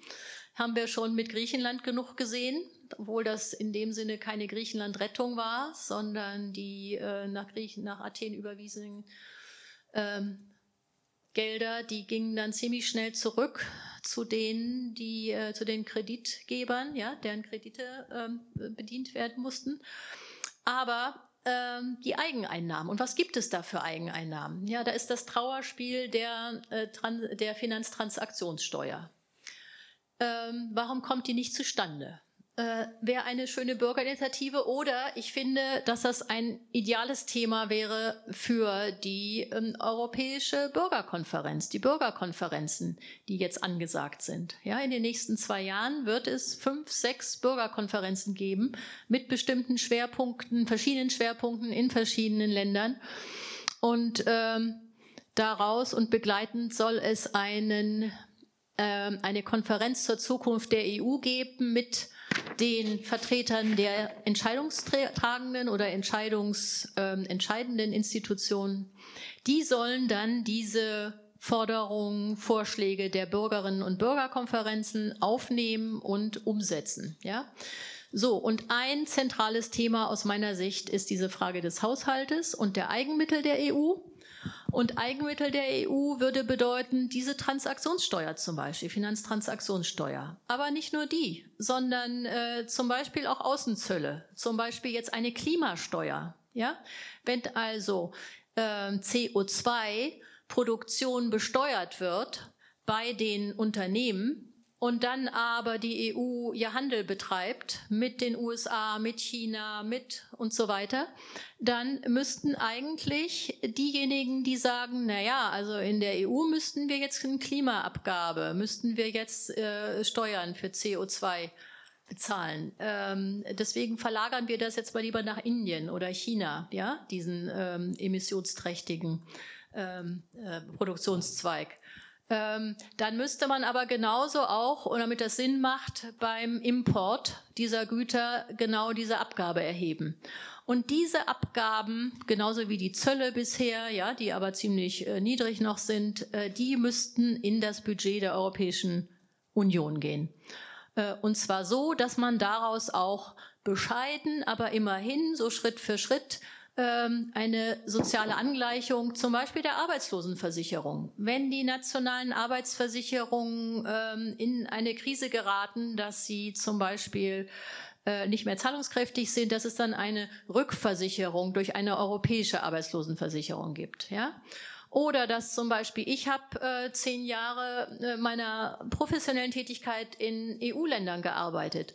Warum habe ich meine Steuern immer in Deutschland bezahlt um meine Sozialabgaben? Ich könnte ja, da ich grenzüberschreitend äh, tätig bin, professionell tätig bin, könnte ich doch eigentlich diese Abgaben in eine europäische, in eine EU-Kasse, Sozialkasse, ja, EU-Steuern, würde ich mir wünschen, äh, gibt es noch nicht. Ähm, all das könnte Thema äh, zum Beispiel solcher Bürgerdeliberationen sein, dass man sagt, ähm, würde, wenn sich da eine Mehrheit findet von Bürgerinnen und Bürgern, die per Losverfahren, ja, repräsentativ, aber dann per Losverfahren ausgewählt werden für diese Konferenzen. Wäre schön, wenn es dafür eine Mehrheit gäbe. Ich würde mich dafür einsetzen. Wir müssen leider, auch wenn es zu den einzelnen Punkten immer noch was äh, zu diskutieren gäbe, mal die anderen Thesen noch angucken. Die vierte These, die quasi die dritte Untersetzung ist einer Dachthese, heißt, äh, es ist erforderlich, die demokratische Erneuerung ähm, für die demokratische Erneuerung die transnationale Kommunikation zu stärken. In, ähm, wir haben sozusagen von dir noch die Erläuterung gekriegt, ähm, äh, dass du findest, dass die Fragmentierung ähm, sozusagen von Öffentlichkeiten in nationale Öffentlichkeiten ähm, überwunden werden kann. Und du hast ähm, für uns sozusagen für, so Beispiele aufgeschrieben wie europäische Webinare oder, oder Webstreaming sozusagen, mit, die Dinge, mit denen du selber Erfahrung hast. Ich habe mich bei den Beispielen gefragt, ist das wirklich ähm, der ausreichende Weg? Ist das nicht ein bisschen akademisch auch gedacht? Ne? Auch, auch die Beispiele, die du zwischendurch gebracht hast, sie beziehen sich stark auf Studieren und den Austausch zwischen Studierenden. Ähm, ähm, Gibt es inzwischen nicht auch die Erfordernis und die Ideen, ähm, eine transnationale Kommunikation zu entwickeln, die nicht so stark an das Akademische und an, an die ähm, Bildungseliten sozusagen gebunden sind. Ist dir da sozusagen in der Arbeit was untergekommen, was, was, wo wir sagen könnten, also da äh, haben wir neue Ideen, die das Europa eben nicht so elitär lassen und die Kommunikation? Ich finde, ähm, man muss nicht unbedingt einen Master machen, man kann auch einen Meister machen oder eine, ein, ein, einen Lehrberuf, ja, äh, anstreben eine Lehre, ja, und als Auszubildende, als Auszubildender gibt es auch äh, ähnliche Programme des innereuropäischen Austausches, dass man ähm, mit äh, äh, zum Beispiel als Luftverkehrsfachfrau ja, äh, eine Ausbildung macht und dann sagt, ein halbes Jahr arbeite ich bei einer anderen ähm, Fluglinie in Frankreich, äh, Spanien, Italien. Ja? Das wird durch dieses Programm gefördert. Das ist ein ähnliches Programm wie das Erasmus-Programm. Aber ich meine jetzt, äh, ich beziehe mich nicht nur auf die professionellen Tätigkeiten, das ist auch wichtig, aber Ausbildung und, äh, und, und, und, ähm, und Professionalisierung. Aber ich beziehe mich eigentlich auf die ähm, politischen und, äh, und, und, und ähm, sozialen Bewegungen, politische Parteien. Wenn Sie, wenn wir zum Beispiel ähm, mit uns, uns äh, interessieren für die Frage der Demokratie, des Demokratie, äh, der Demokratiebewegung in Hongkong. Ja, wie erfahren Sie, was lesen Sie dazu? Zeitungen oder über Facebook? Äh, wie erfahren Sie etwas? Sie können natürlich über die sozialen Medien, äh, über Twitter, können Sie sich mit den, mit bestimmten Aktiven der Hongkonger Bewegung, äh, Sie können denen folgen, ja, die auf Englisch dann äh, posten. Aber es gibt zum Beispiel Europe Calling, ähm, machen einige Grüne aus dem Europäischen Parlament gerne alle paar Wochen zu einem unterschiedlichen Thema. Letztens fand ich ganz besonders spannend äh, zu dem Thema Hongkong, was die EU, äh, was kann die EU tun? Die EU ist wirtschaftlich ein Riese, ja, ein Handelsriese, aber in den Fragen der Demokratie, Stärkung des, äh, der Verteidigung der Demokratie innerhalb der EU gibt es Probleme und äh, global auch, ja. Und wir meinen äh, eigentlich, dass die Menschenrechte und demokratische Grundrechte EU auch, wenn sie mit China Handel treibt, sollte sie das auch einfordern um uns aber auch schlau zu machen, was denn da wirklich äh, vorgeht, was die Forderungen sind, brauchen wir Kommunikation auch mit den Aktiven, mit den äh, Aktivisten dieser Bewegung. Und dazu ein, ähm, einen Webinar oder Europe Calling, ja, eine Videokonferenz, wo jemand aus dem Europäischen Parlament, jemand aus dem Bundestag zum Beispiel oder von, den, von der Partei der Grünen, die sich mit dem Thema befassen und dann ähm, der ich habe jetzt seinen Namen nicht genau notiert, aber ein junger Aktivist, der auch mal in Berlin war, jetzt wieder zurück in Hongkong. Das war, ging über zwei Stunden, war derartig aufschlussreich. Das sind technische Möglichkeiten sozusagen. Ist das akademisch? Ähm. Als politischer Bildner würde ich sagen, es ist schon Hürden hoch sozusagen. Ne? Also zu sagen, ähm, wir entwickeln eine europäische Kommunikation und sind aber darauf angewiesen, ähm, so diesen Kanal sozusagen von europäischem Parlament und europäischen Grünen, die im Parlament sitzen, zu nutzen. Ähm, da ist eine große Aufgabe, vielleicht auch bei uns Stiftungen, bei anderen politischen Bildern sozusagen, das, das ähm, mit weniger Einstiegshürden zu entwickeln. Und das finde ich anspruchsvoll. Insofern, äh, ich kann das gut hören, ähm, die, die These. Ich würde sagen, da fehlt uns noch äh, eine Menge an, an Ideen, sozusagen das niedrigschwellig äh, anzubieten. Aber ich meine, die Debatte ist ja auch sehr alt, ob es denn eine, eine europäische Öffentlichkeit, ob es die gibt oder ob es die eben nicht geben kann. Und wir haben ein Sprachproblem. Das ist noch lösbar, ist aber auch wieder dann eine Frage der, der Bildung, auch eine Frage des, des Alters. Aber wenn ich mir vorstelle, eine, eine europäische Öffentlichkeit, die über ein, ein europäisches Thema wie das, das äh, Drama in Katalonien resonieren sollte, wo findet das statt? Wir haben dann so Spartenkanäle wie Arte und so weiter, wo sowas ja auch versucht wird. Aber die, die Frage der, der Organisation einer europäischen Öffentlichkeit, wo ja sogar sogar nationale Öffentlichkeiten zu, zu zerbröseln scheinen und wir von Öffentlichkeiten und wir alle, die wir in Blasen kommunizieren und so weiter. Also dann das Problem einer, einer, einer öffentlichen, gehaltvollen äh, oder einer, einer, einer europäischen gehaltvollen Öffentlichkeit scheint mir immens schwierig, vielleicht sogar gerade im Zustand der sozialen Netzwerke, Medien und so weiter und so fort. Also nur als, als, als ja, also jeder von uns oder viele bewegen sich halt, was die sozialen Medien betrifft, gerne in ihren Blasen, ja, so in ihren Echokammern.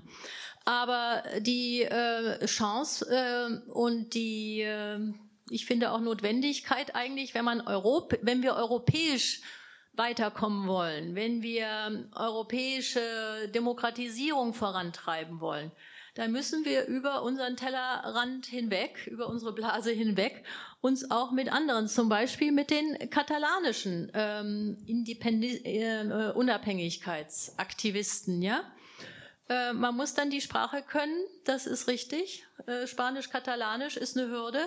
Es gibt aber diese schönen Übersetzungsprogramme jetzt. Ganz toll ist die Übersetzung nicht, aber ich sehe unter meinen äh, Posts jetzt Italienisch, ich kann nur Italienisch, ich kann auch Spanisch, aber Katalanisch jetzt nicht ganz so gut. Übersetzung, ja?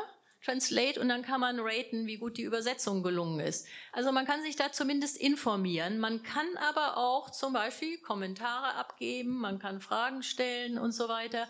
Also das ist so, sagen wir mal, Gras von den Graswurzeln her sind das ähm, Ansätze für äh, Diskussionen, für Informationen, grenzüberschreitende Informationen und themenspezifisch, ja, themenspezifisch. Und das heißt natürlich äh, auch, dass wir ziemlich gut uns trainieren müssen, wie wir mit Fake News, wie wir die erkennen, wie wir damit umgehen, dass wir wissen, was es für äh, Programme gibt, äh, die oder, oder Listen auch, auf die man sich eintragen kann, zum Beispiel EU Eastern um, uh, Strategic Communication Tackling with Misinformation. Ja, das ist zum Beispiel komplizierter Ausdruck, aber wenn man das einmal gefunden und sich eingetragen hat, kriegt man regelmäßig die neueste Desinformation der kremlnahen Informations- und Propagandamedien, Propagandamedien, ja, was sie alles jetzt zu dem Coronavirus alles schon wieder in die Welt gesetzt haben, ja, dass es eine Verschwörung sei äh, und von wo die käme und so weiter. Also da gibt's immer eine Auflistung und dann wird das mit Fakten konfrontiert. Äh, Finde ich auch wichtig, äh, dass man das mit einbezieht. Aber ich möchte mal dazu sagen, diese Konferenzen jetzt zur Zukunft Europas, die werden mit Simultanübersetzern und Übersetzerinnen. Wir haben ein Heer an Simultanübersetzerinnen und Übersetzern. Wenn Sie Interesse haben und Sie hören irgendwo mal Interessen, ähm, Interessenten gesucht für die Zukunftskonferenzen, die Bürgerforen, haben Sie keine Angst, dass Sie äh, an der Sprachbarriere scheitern, weil da werden Sie diese professionellen Übersetzungsservice äh, Kopfhörer und dann stellen Sie die Sprache ein, die Sie gerne hören wollen. Geht wunderbar. Ein bisschen Emotionalität geht verloren manchmal, ja? stimmt. Wir gucken uns noch die fünfte These an. Schließlich ist für die demokratische Erneuerung des europäischen Einigungsprojekts Kreativität für soziale, politische und institutionelle Vision und Innovation der EU gefragt. Und hier haben wir mal äh, deine Erläuterung mit dazu geschrieben, weil wir es ganz ähm, gut fanden, um um diese allgemeine These äh, von Kreativität und Vision sozusagen noch mal ein bisschen einzuschränken und zu gucken oder einzugrenzen und zu gucken, äh, was dir dabei auch wichtig ist. Äh, die Theorien äh, und Praxen die liberative Demokratie bieten dafür wertvolle Modelle und Vorbilder. Die Vision einer europäischen föderalen Republik hat wieder Aufwind erfahren damit die Chancen für solche Visionen und Innovationen nicht schon vorab an widerständigen Kräften scheitern, die notwendige Erneuerung Europas durch konservative, resignierte und Verdränger im Europäischen Rat und Parlament ausgebremst werden, sind wir, die europäischen Bürgerinnen, gefragt. Der sich häufig selbst blockierende Europäische Staatenverbund braucht radikale Reformen, um sein Potenzial einer handlungs- und problemlösungsfähigen demokratischen Bürgerunion zu entfalten. Das ist ganz schön, weil, weil es auch nochmal darauf hinweist, ähm, dass ähm, wo die Blockaden sitzen und äh, wie viel Radikalität vielleicht auch nötig ist an der Stelle, wo wir auch viele Krisen wahrnehmen und ähm, nicht das Gefühl hatten, dass der Lernprozess zum Beispiel aus der Finanzkrise wirklich dazu hat, geführt hat, dass wir deutlich bessere äh, Voraussetzungen haben für die nächsten Krisen. Wir haben wahrscheinlich auch dazu Fragen, aber ich fürchte ein bisschen, wir müssen das mal zurückstellen, um, um ähm, dem Publikum noch eine Gelegenheit zu geben, sich auch zu äußern. Wir haben die erste Stunde äh, gut ausgeschöpft, würde ich jetzt mal sagen. Okay, jetzt haben wir ganz lange geredet. Jetzt äh, ist der Turn bei Ihnen und euch ähm, zu erläutern, warum habe ich vielleicht gerade das gemacht, äh, was fehlt mir, wo habe ich eine Rückfrage. Ich fand ja, dass wir in den Antworten sehr viele Einzelaspekte so angetippt haben, ähm, eigentlich viel zu viele, um die gut diskutieren zu können. Aber vielleicht gibt es trotzdem so einzelne Interessen, äh, nochmal was nachzufragen und was zu vertiefen. Ähm, ja, meine Frage wäre, das kam direkt am Anfang, wo der Einwurf kam, dass äh, man definitiv nicht davon sprechen kann, dass die Europäische Union ein demokratisches Defizit hat. Ähm, ich finde aber gerade, wenn man jetzt den letzten Punkt hat, dass man schon sieht, also wenn wie es jetzt um die Fiskalpolitik geht, wie das nach der Eurokrise passiert ist. Und da hat Deutschland klar dominiert und hat dort die Interessen auch entgegen guter Argumente einfach runtergespielt. Und dann es ist die Konsequenz, dass Parlamente in Griechenland, Spanien oder so nicht mehr die hohe Anerkennung haben, wie sie vorher hatten, weil die Leute merken, egal was ich hier in Nationalstaaten wähle, es wird was entschieden, was ganz woanders gewählt wurde. Und da kann man definitiv nicht schon vom Defizit sprechen. Also das hat man in anderen Nationalstaaten nicht so, dass halt wirklich so Institutionen aus komplett anderen Ländern im Prinzip die eigenen überstimmen können. Und deswegen finde ich schon, dann bringen auch Kommunikation nicht wirklich viel, wenn halt so einzelne Interessen einfach dominieren können. Ähm, deswegen wollte ich einfach nur fragen, wieso Sie dann trotzdem sagen, dass man nicht von einem Defizit sprechen sollte oder kann.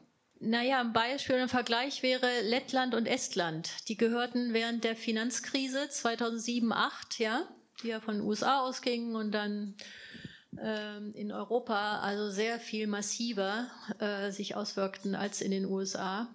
in Estland und Lettland, äh, die waren noch nicht äh, Mitglieder der Euro, des Euro.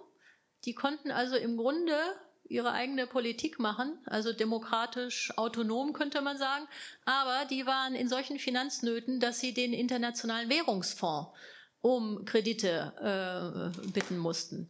Und das heißt, der hat dann diktiert. Äh, ob das jetzt Argentinien ist, ja, die Finanzkrisen Argentiniens, das ist auch der Internationale Währungsfonds, ja. Also Finanzkrisen sind Demokratiekrisen. Und äh, die befördern häufig Populisten, ja, in Argentinien kann man das sehen.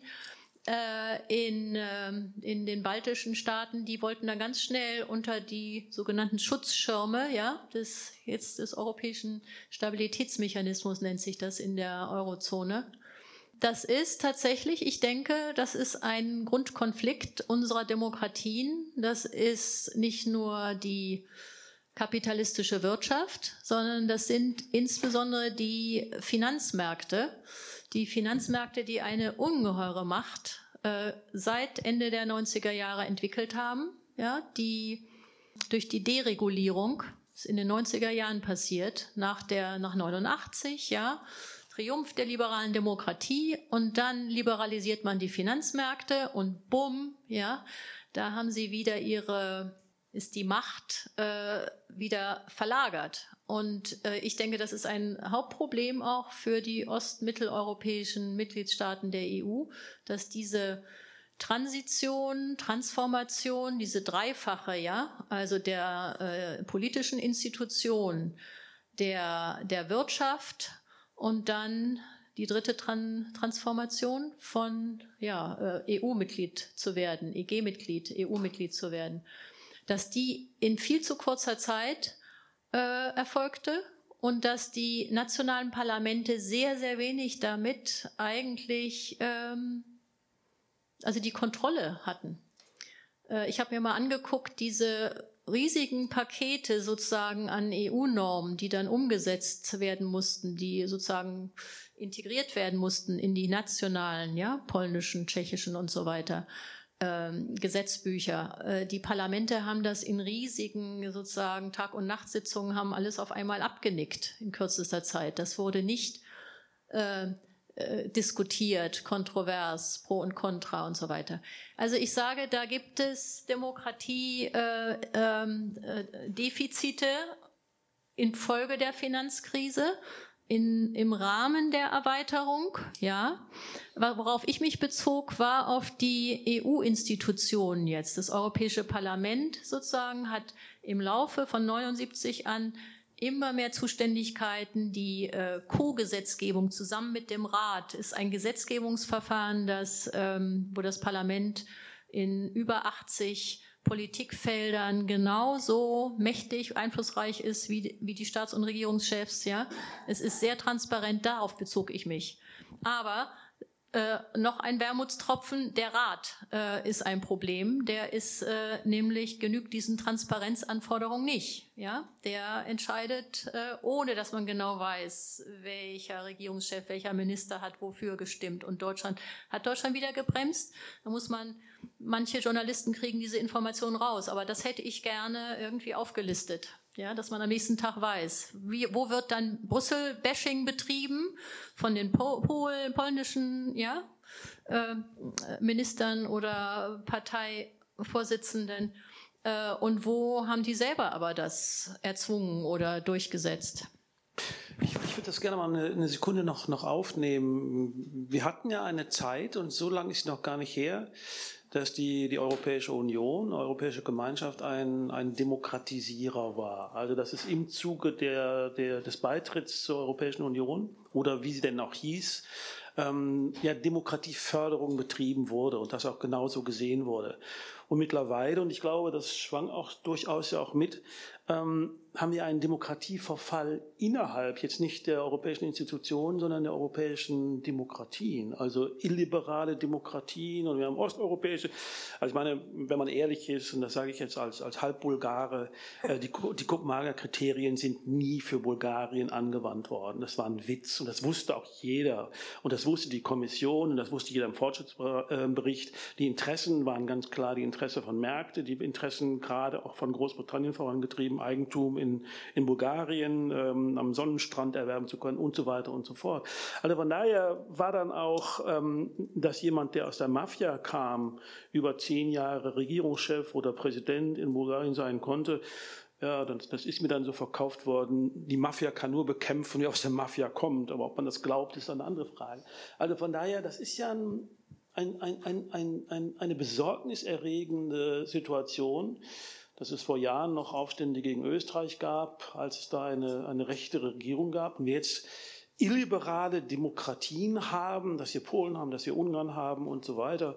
Und ähm, scheinbar aber dieser Demokratisierungsdruck ja nicht mehr, nicht mehr da ist, aber auch nicht offensiv eingefordert wird.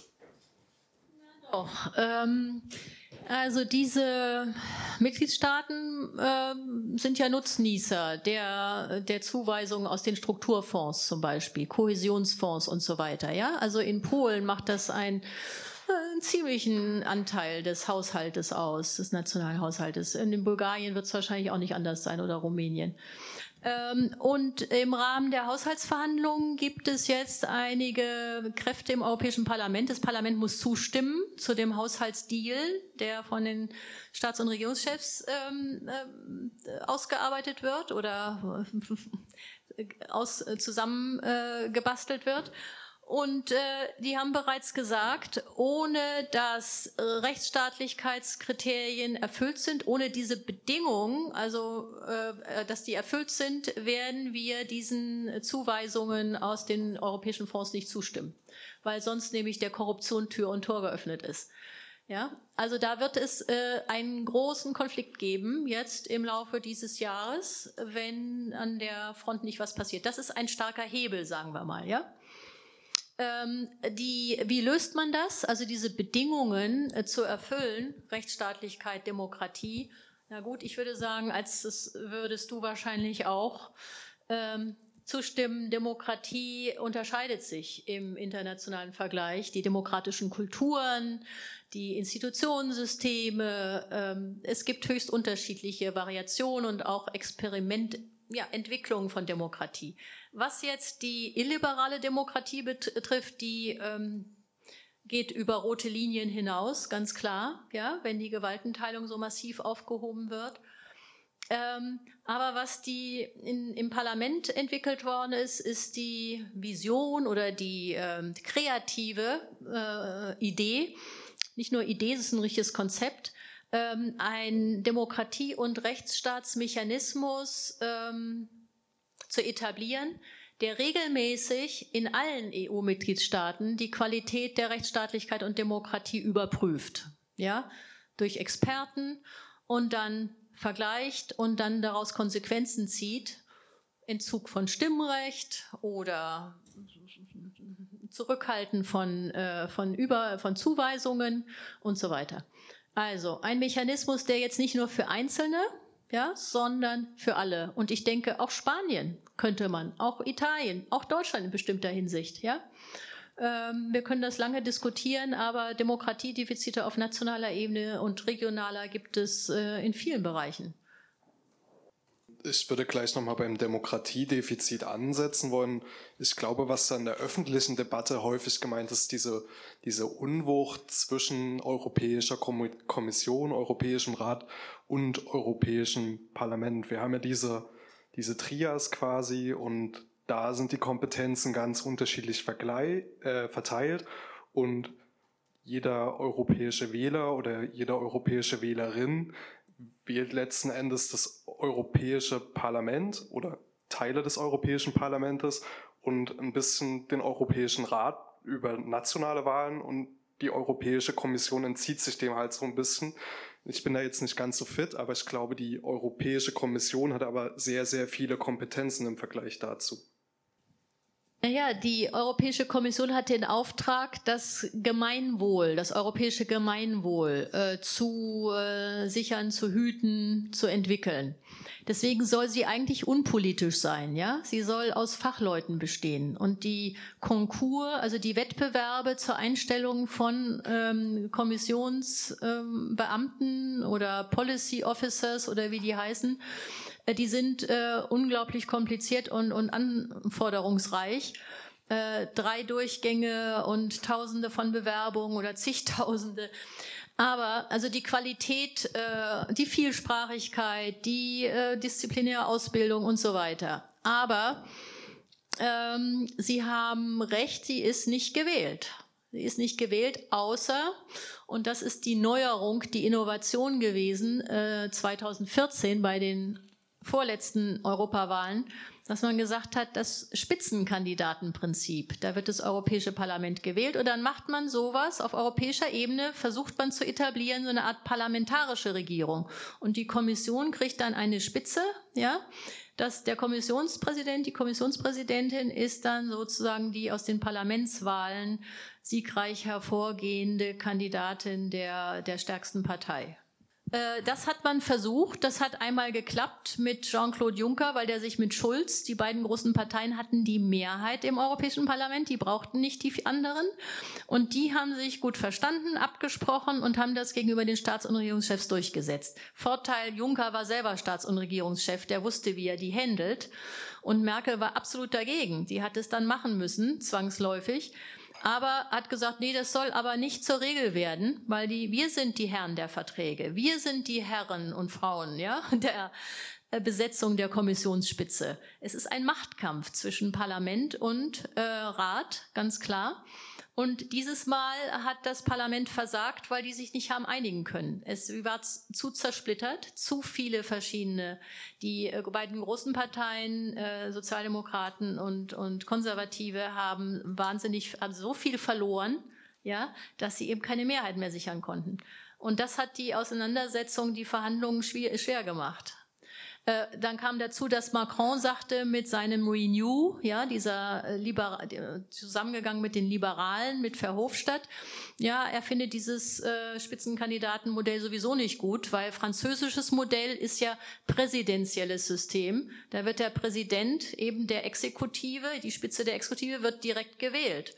Das hätte, die Franzosen hätten sowas gerne für Europa, für die EU. Ja, die Menschen, die Bürgerinnen und Bürger wählen direkt ja, ähm, kann man sich in den eher parlamentarischen Demokratien nicht so gut vorstellen. Ja, weil da ähnlich auch wie in den USA unglaublich viel Macht konzentriert würde. Auch Macron, ja, hat eine Machtfülle, die auch zu sehr viel Gegenwind und Gegenkräften dann also führt und provoziert.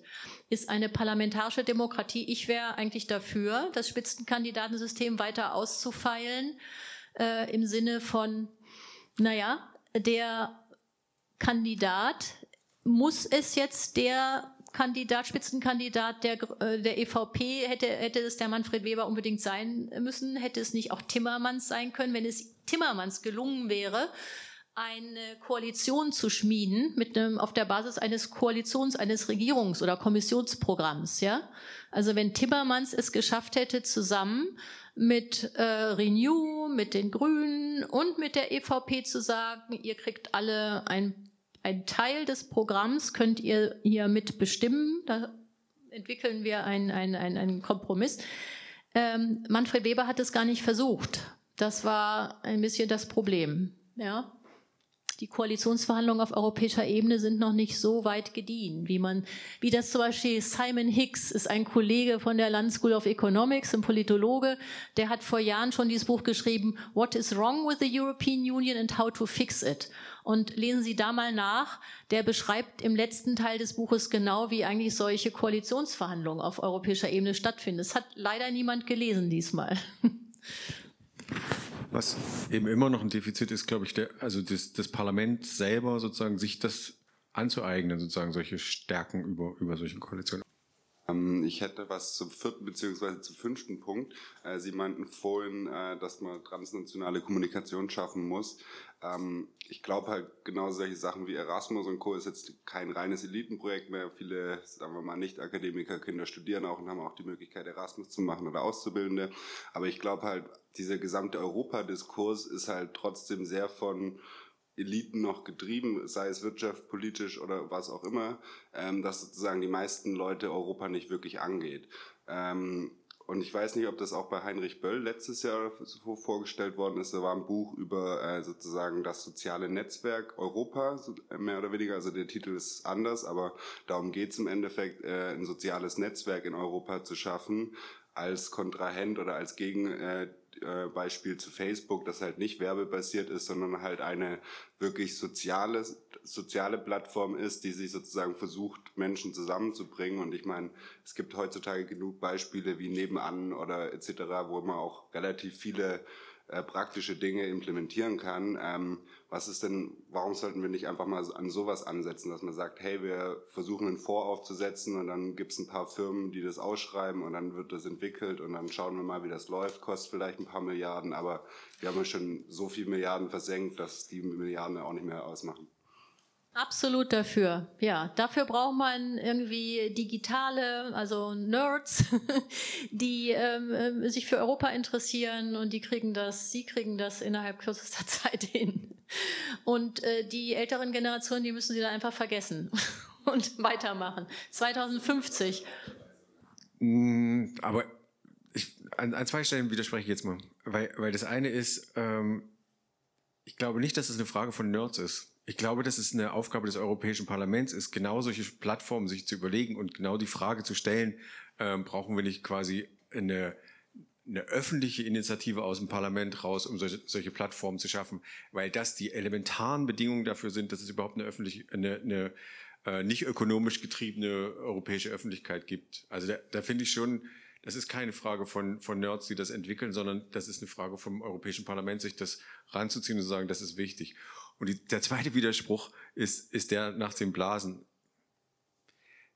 Ist ein ganz anderes Thema, finde ich, aber, aber wir müssen uns nicht daran festhalten. Ich glaube, es gibt inzwischen äh, Studien und äh, Metastudien, die sich das alle angucken. Ich glaube, es ist ein bisschen eine Chimäre, dass wir uns immer hinter diesen Blasen verstecken. Im Grunde wissen wir genauso viel wie vor 20 Jahren ohne die sozialen Medien über unterschiedliche politische Einstellung, Einstellungen und äh, Einschätzungen und Argumente. Ähm, ich glaube, dass, dass da viel über ähm, künstliche sozusagen das künstliche Schieben von Themen sozusagen verschoben wird. Aber Wissen tun wir, glaube ich, nach wie vor äh, ganz breit und auch über die sozialen Medien. Also es ist nicht so, dass uns Wissen verloren geht, sondern es geht uns eher verloren, ähm, das Wissen einzuschätzen und zu bewerten. Und da, ist, glaube ich, ein Lerneffekt nötig. Nicht, nicht die Blasen an sich sind das äh, Problem, offensichtlich nach diesen Studien, sondern ähm, unser Lerneffekt sozusagen damit umzugehen, viele Informationen zu kriegen und wieder zu sortieren, was da war, richtig und für mich wichtig ist. Das äh, war mir wichtig, weil, weil das oft sozusagen vorkommt und ich glaube, so ein bisschen reproduzieren wir diese Blasentheorie immer, obwohl sie wahrscheinlich nicht so stimmt. Ja, auch Forschung dazu, wie also zum Beispiel in, in Deutschland die, ähm, der Erfolg der AfD ähm, zusammenhängt mit der Nutzung äh, des Internets und Facebook.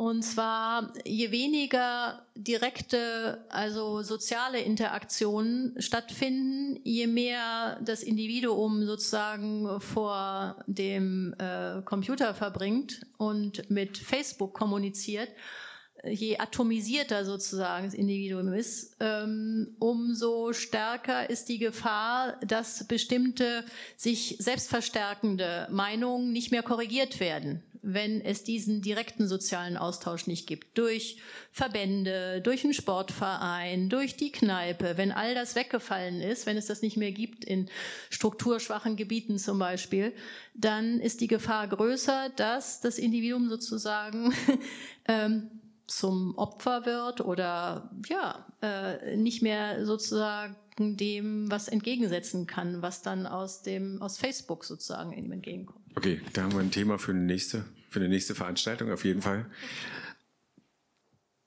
Ähm, ich würde noch mal ganz kurz da jetzt wieder daran anknüpfen. Ich glaube, Martin Sonneborn war das letztens, der das gesagt hat, dass bei ihm im Dorf, ich zitiere jetzt in etwa wörtlich, ähm, er hat gesagt, da gab es irgendwie einen Dorfdeppen und bevor es das Internet im Dorf gab, war das halt der eine Dorfdepp, aber als dann das Internet kam, da konnte er sich halt vernetzen und mit, mit anderen kommunizieren. Also ich glaube nicht, dass äh, das Internet solche Phänomene, also so eine, so eine Blasenbildung verstärkt, sondern äh, auch erst richtig forcieren kann. Also vorher waren das halt Individuen, die hatten nicht so viel Kontakt und jetzt kann ich aber überhaupt erst in Kontakt treten. Und ich, ich denke, dass, dass man da auch ansetzen kann. Also, ja, ich weiß jetzt nicht, ob, nee, ist glaube ich nicht klar geworden, worauf ich hinaus wollte, oder? Okay. Ähm, und dann Anschließend daran würde ich noch mal eine Frage stellen zur Sozialunion, weil Sie das vor uns angeschnitten haben. Ähm, Sie haben angesprochen den Mindestlohn, dass man den europaweit einführen sollte. Ähm, da sehe ich aufgrund regionaler und nationaler Differenzen ähm, die Gefahr, dass dann halt aufgrund zum Beispiel von anderen Ausbildungsniveaus oder unterschiedlicher Infrastrukturausstattungen Unternehmen halt zum Beispiel jetzt nicht nach Ungarn gehen wie VW und dann dort produzieren, sondern halt lieber in Deutschland bleiben und die Differenzen dann noch verstärkt werden. Ähm, wenn man das dann mit, ähm, mit dieser Umverteilung von Geldern kombiniert, die sie nicht wollen, ist das aus meiner Sicht letzten Endes aber genau das, was wir brauchen. Also auch wenn wir eine Finanztransaktionssteuer einführen und, und eine Klimasteuer und, oder Klimazölle, dann wird es auch immer zu einer Umverteilung kommen, weil es halt Länder wie Deutschland gibt, die einfach eine viel, viel höhere Marktkapitalisierung haben und auch Exportweltmeister sind und gleichzeitig enorm viel importieren. Ist das jetzt eine Frage oder ein Kommentar? Meine Frage.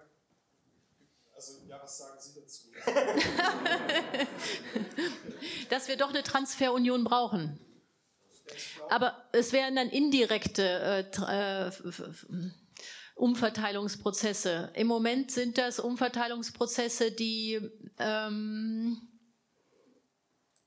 ist schwierig zu sagen. Also wir haben natürlich auch, was ich nicht erwähnt habe vorher, sind die äh, Steuerschlupflöcher, sind die Steuervermeidungsstrategien und so weiter, die Digitalbesteuerung, all das. Also diese Steuerpolitik ist ja nach wie vor nationale Kompetenz, aber da in bestimmten Bereich, überall da, wo es so um transnationale, ähm, transnational generierte mh, hm, Produktivität geht, die äh, das könnte zum Beispiel zu den Eigenmitteln der EU, äh, äh, den, den, Eigenmitteln, zur Stärkung der Eigenmittel verwendet werden. Ja? Also äh, es gibt ein ganzes äh, Repertoire an möglichen äh, Instrumenten jetzt, fiskalpolitischen Instrumenten. Aber ich glaube, der, der Unterschied, äh, wie ich den vorhin verstanden habe, als du das gesagt hast, ist halt, praktisch ist es ein Transfer, aber ähm, Ulrich Liebert ist sozusagen dafür nicht so einfach sozusagen aus den Bruttonationalprodukten der Länder sozusagen in den europäischen Haushalt was zu übernehmen und dann wieder auszuschütten, sondern eigenständige Einnahmen für die Europäische Union zu haben aus bestimmten Steuern, die europäisch erhoben werden, damit dann quasi ein Haushalt da ist, der soziale Unterschiede ähm, ausgleichen kann. Und auch da hast du, glaube ich, vorhin gesagt, ähm, nicht ein einheitlicher Mindestlohn gemeint ist, sondern ein Mindestlohn, der sich an den ähm, durchschnittlichen Bruttonationalprodukten oder Einnahmen pro Kopf Einkommen in dem Land jeweils orientiert, so dass es regionale Unterschiede gibt, aber ein Mindeststandard, der sozusagen am Einkommen, am, am durchschnittlichen Einkommen sich orientiert. Sozusagen, dass, dass soziale Mindeststandards entstehen, die nicht automatisch heißen, der gleiche Mindestlohn. Aber es gibt andere, also es gibt ja andere Themen, sozusagen, die äh, europäische Sozialstandards werden könnten. Also geben tut so ein bisschen Arbeitsrechts, äh, Arbeitsschutz sozusagen Standards. Aber was ich für ein, für ein Thema halte der Zukunft ist eben zum Beispiel das europäische Kindergeld, dadurch, dass wir viel innereuropäische Migration haben, wo Kinder eine Rolle spielen, ähm, dass das sozusagen nicht geregelt wird als europäisches, halte ich für ein Problem und halte ich für eine echte schöne Perspektive auch, äh, sich über europäische Kindergelder oder Mindeststandards bei den europäischen Kindergeldern zu unterhalten. Ein europäisches Grundeinkommen. Europäisches Grundeinkommen. Bedingungsloses. Gut. Aber die Idee ist, dass der Binnenmarkt ist ja eigentlich äh, die so eine, ein, ein äh, Wertschöpfungsmechanismus, äh, von dem Unternehmen profitieren und dass die halt Unternehmen, Digitalunternehmen und so weiter, dass die halt entsprechend auch äh, gebeten werden, sich zu beteiligen an den ähm, notwendigen Ausgaben, um nämlich den Euro zu stabilisieren, um den Zusammenhalt zu sichern und so weiter. Weiter, um die, äh, die äh, Emissionsneutralität zu erreichen. Also das heißt, diese riesigen ähm, äh, ähm, Strukturwandlungsprozesse zu finanzieren. Ja? Es sind Umverteilungs- und die sind natürlich äh, Unternehmen, multinationale Unternehmen, amerikanische Digitalkonzerne, die sind natürlich wunderbar als, als Lobbys aufgestellt, ja, was die in Brüssel für Delegationen jeweils da ähm, äh, in die Institutionen schicken. Aber da braucht es eine europäische Bürgerinnen und Bürgeröffentlichkeit und Druck auch von daher äh, und Bürgerinitiativen und Zukunftskonferenzen, wo deutlich gemacht wird, was die Präferenzen jetzt der breiten Öffentlichkeit wären. Zwei, was Sie vorhin gemeint hatten, ähm, dass die EU demokratieförderlich etc. sei. Ich habe da jetzt gerade ein Buch äh, Projekt Europa von Klaus Patel fertig gelesen gehabt, äh, der so ein bisschen versucht mit diesem Mythos des friedenssichernden, wohlstandsfördernden Europas versucht aufzuräumen und eigentlich sagt, dass es eben nicht friedenssichernd war, dass es andere Organisationen waren, Demokratie eher auch so ein bisschen zwiespältiges Schwert, weil ich glaube, Spanien war schon Anfang der 60er, hatten sie versucht, in die EU oder in die damalige äh, EG aufgenommen zu werden, wo Frankreich und Deutschland anscheinend begeistert dabei waren und der Rest Niederlande und Co. noch im letzten Schritt dazwischen gegangen sind und gesagt haben, nee, mit Franco machen wir nichts. Ähm, worauf ich hinaus will, ist eigentlich äh, sozusagen, dass er meinte, dass man, dass damals die Sozialpolitik eigentlich schon da war in genau dieser Agrarpolitik, dass man sozusagen versucht hat, die Landbevölkerung äh, mehr oder weniger vom Aufwiegeln gegen ihre Regierung auch äh, sozusagen abzuhalten, indem man sozusagen einen riesengroßen Agrar vorgeschaffen hat, um sozusagen Agrarsubventionen innerhalb dieser sechs Länder äh, auszuschütten, ähm, ist es dann nicht auch irgendwie an der Zeit, irgendwie zu versuchen, sozusagen die Verlierer der heutigen äh, Liberalisierung, Digitalisierung sozusagen versuchen, zu versuchen, durch so ein EU-Vor aufzufangen, weil das ist ja genau das Problem. Die, äh, genau diese Menschen laufen in Links- und Rechtspopulisten in die Hände und zerstören dann sozusagen die Demokratie, dass man da genau da ansetzen muss, um zu gucken, wie können wir Leute weiterbilden oder versuchen wieder auf den Arbeitsmarkt zu kriegen oder aber halt auch Mindeststandards auf Arbeitsmärkten zu schaffen, dass halt Leute nicht mehr so ausgebeutet werden, äh, sag ich mal. Sozialpolitik, Agrarpolitik, das stimmte für die 50er, also für die Nachkriegszeit und dann 50er Jahre, nicht? Äh, als äh, nach, in der Nachkriegszeit Hungersnöte, äh, Adenauer, ja, dem war das bewusst und dem ist es hoch anzurechnen, dass er das auch in die äh, Aussöhnung mit Frankreich, in äh, seine Zusammenarbeit, ja, Kollaboration äh, mit Schumann und mit de Gasperi ähm, eingebracht hat. Er hat ganz klar in seiner, seinen Reden und Texten hat er gesagt, äh, wenn die deutsche hungernde Bevölkerung, wenn es, wenn wir da keinen Ausgleich finden, keine Zusammenarbeit, keine äh, äh keine Politiken entwickeln, Sozialpolitiken, soziale Marktwirtschaft, dann wird ähm, die nächste politische Katastrophe vorprogrammiert, ja, so. Ähm, von daher so die Ernährungssicherung, ja, nach den Hungersnöten der Nachkriegszeit, Landwirtschaft war wichtig, äh, von daher auch. Aber bevölkerungsmäßig Traktoren in Berlin, in Berlin auffahren, äh, äh, können einigen Trouble verursachen, aber es sind ein Prozent der Bevölkerung ungefähr, nicht? Und sie sind zu einem ähm, Problemlöser zu, zum Teil zu einem äh, Teil des Problems geworden, was die Klimakrise betrifft, einfach, ja, die Massentierhaltung, die äh, auch die äh, Gesundheitsprävention, äh, Gesundheitsverbraucherschutzpolitik, ja, stößt überall an die Grenzen so der Interessen der Chemieindustrie, BASF und wie sie alle heißen. Ähm, deswegen, da muss tatsächlich eine Wende her. Äh, und Sie haben völlig recht. Die ähm, Kommissarin, die zuständig ist, äh, seitens äh, jetzt also von Ursula von der Leyen beauftragt wurde, diese Konferenz zur Zukunft Europas vorzubereiten, ist eine Kroatin und die sagt, es müssen gerade die entlegensten Regionen, die entvölkert sind, ja, Demografie, also Brain Drain sowieso, aber auch manche Länder, gerade Ostmitteleuropas, haben ein Viertel ihrer Bevölkerung verloren, ja Äh, die müssen wir einbeziehen in diese Konferenzen. Die dürfen nicht nur in den Hauptstädten stattfinden. Das ist so ein regionaler Ansatz. Ich sage, wir brauchen die Zivilgesellschaft dabei, die organisierte, ja. Wir brauchen aber auch die äh, Regionen dabei, nicht nur die äh, Mitgliedstaaten sozusagen auf nationaler, föderaler oder wie auch immer zentralstaatlicher Ebene. Ja, bin ich ganz Ihrer Ansicht. Und äh, da geht es darum, dass nicht von Brüssel aus definiert wird, was brauchen die und noch andere und neue Strukturprogramme, sondern dass auch tatsächlich mal die Betroffenen aus den Regionen sagen, brauchen wir jetzt 5G? Würde das uns voranhelfen? Was wünschen wir uns? Was wäre wichtiger? Zugverbindungen, ja? Äh, oder öffentlicher Nahverkehr, was weiß ich. Ähm, Nochmal, letztes Stichwort, äh, European Green Deal ist eigentlich gedacht als eine Jobmaschine, neue Arbeitsplätze zu schaffen, ja, Ausbildung äh, erforderlich, aber auch neue Arbeitsplätze in Bereichen Windenergie, Sonnenenergie und so weiter. Da kann man sich, wenn man ein bisschen Fantasie hat, eine Menge ausdenken in dem Bereich. Nicht? Wenn ich keine Fragen weiter sehe, dann äh, würde ich sagen, ähm, schließen wir die Diskussion für heute ab. Ähm, ich fand es äh, gut, dass wir quasi den Horizont geweitet haben von unserer städtischen äh, Politik, Baupolitik sozusagen nochmal zu Europa und dem Europa bauen.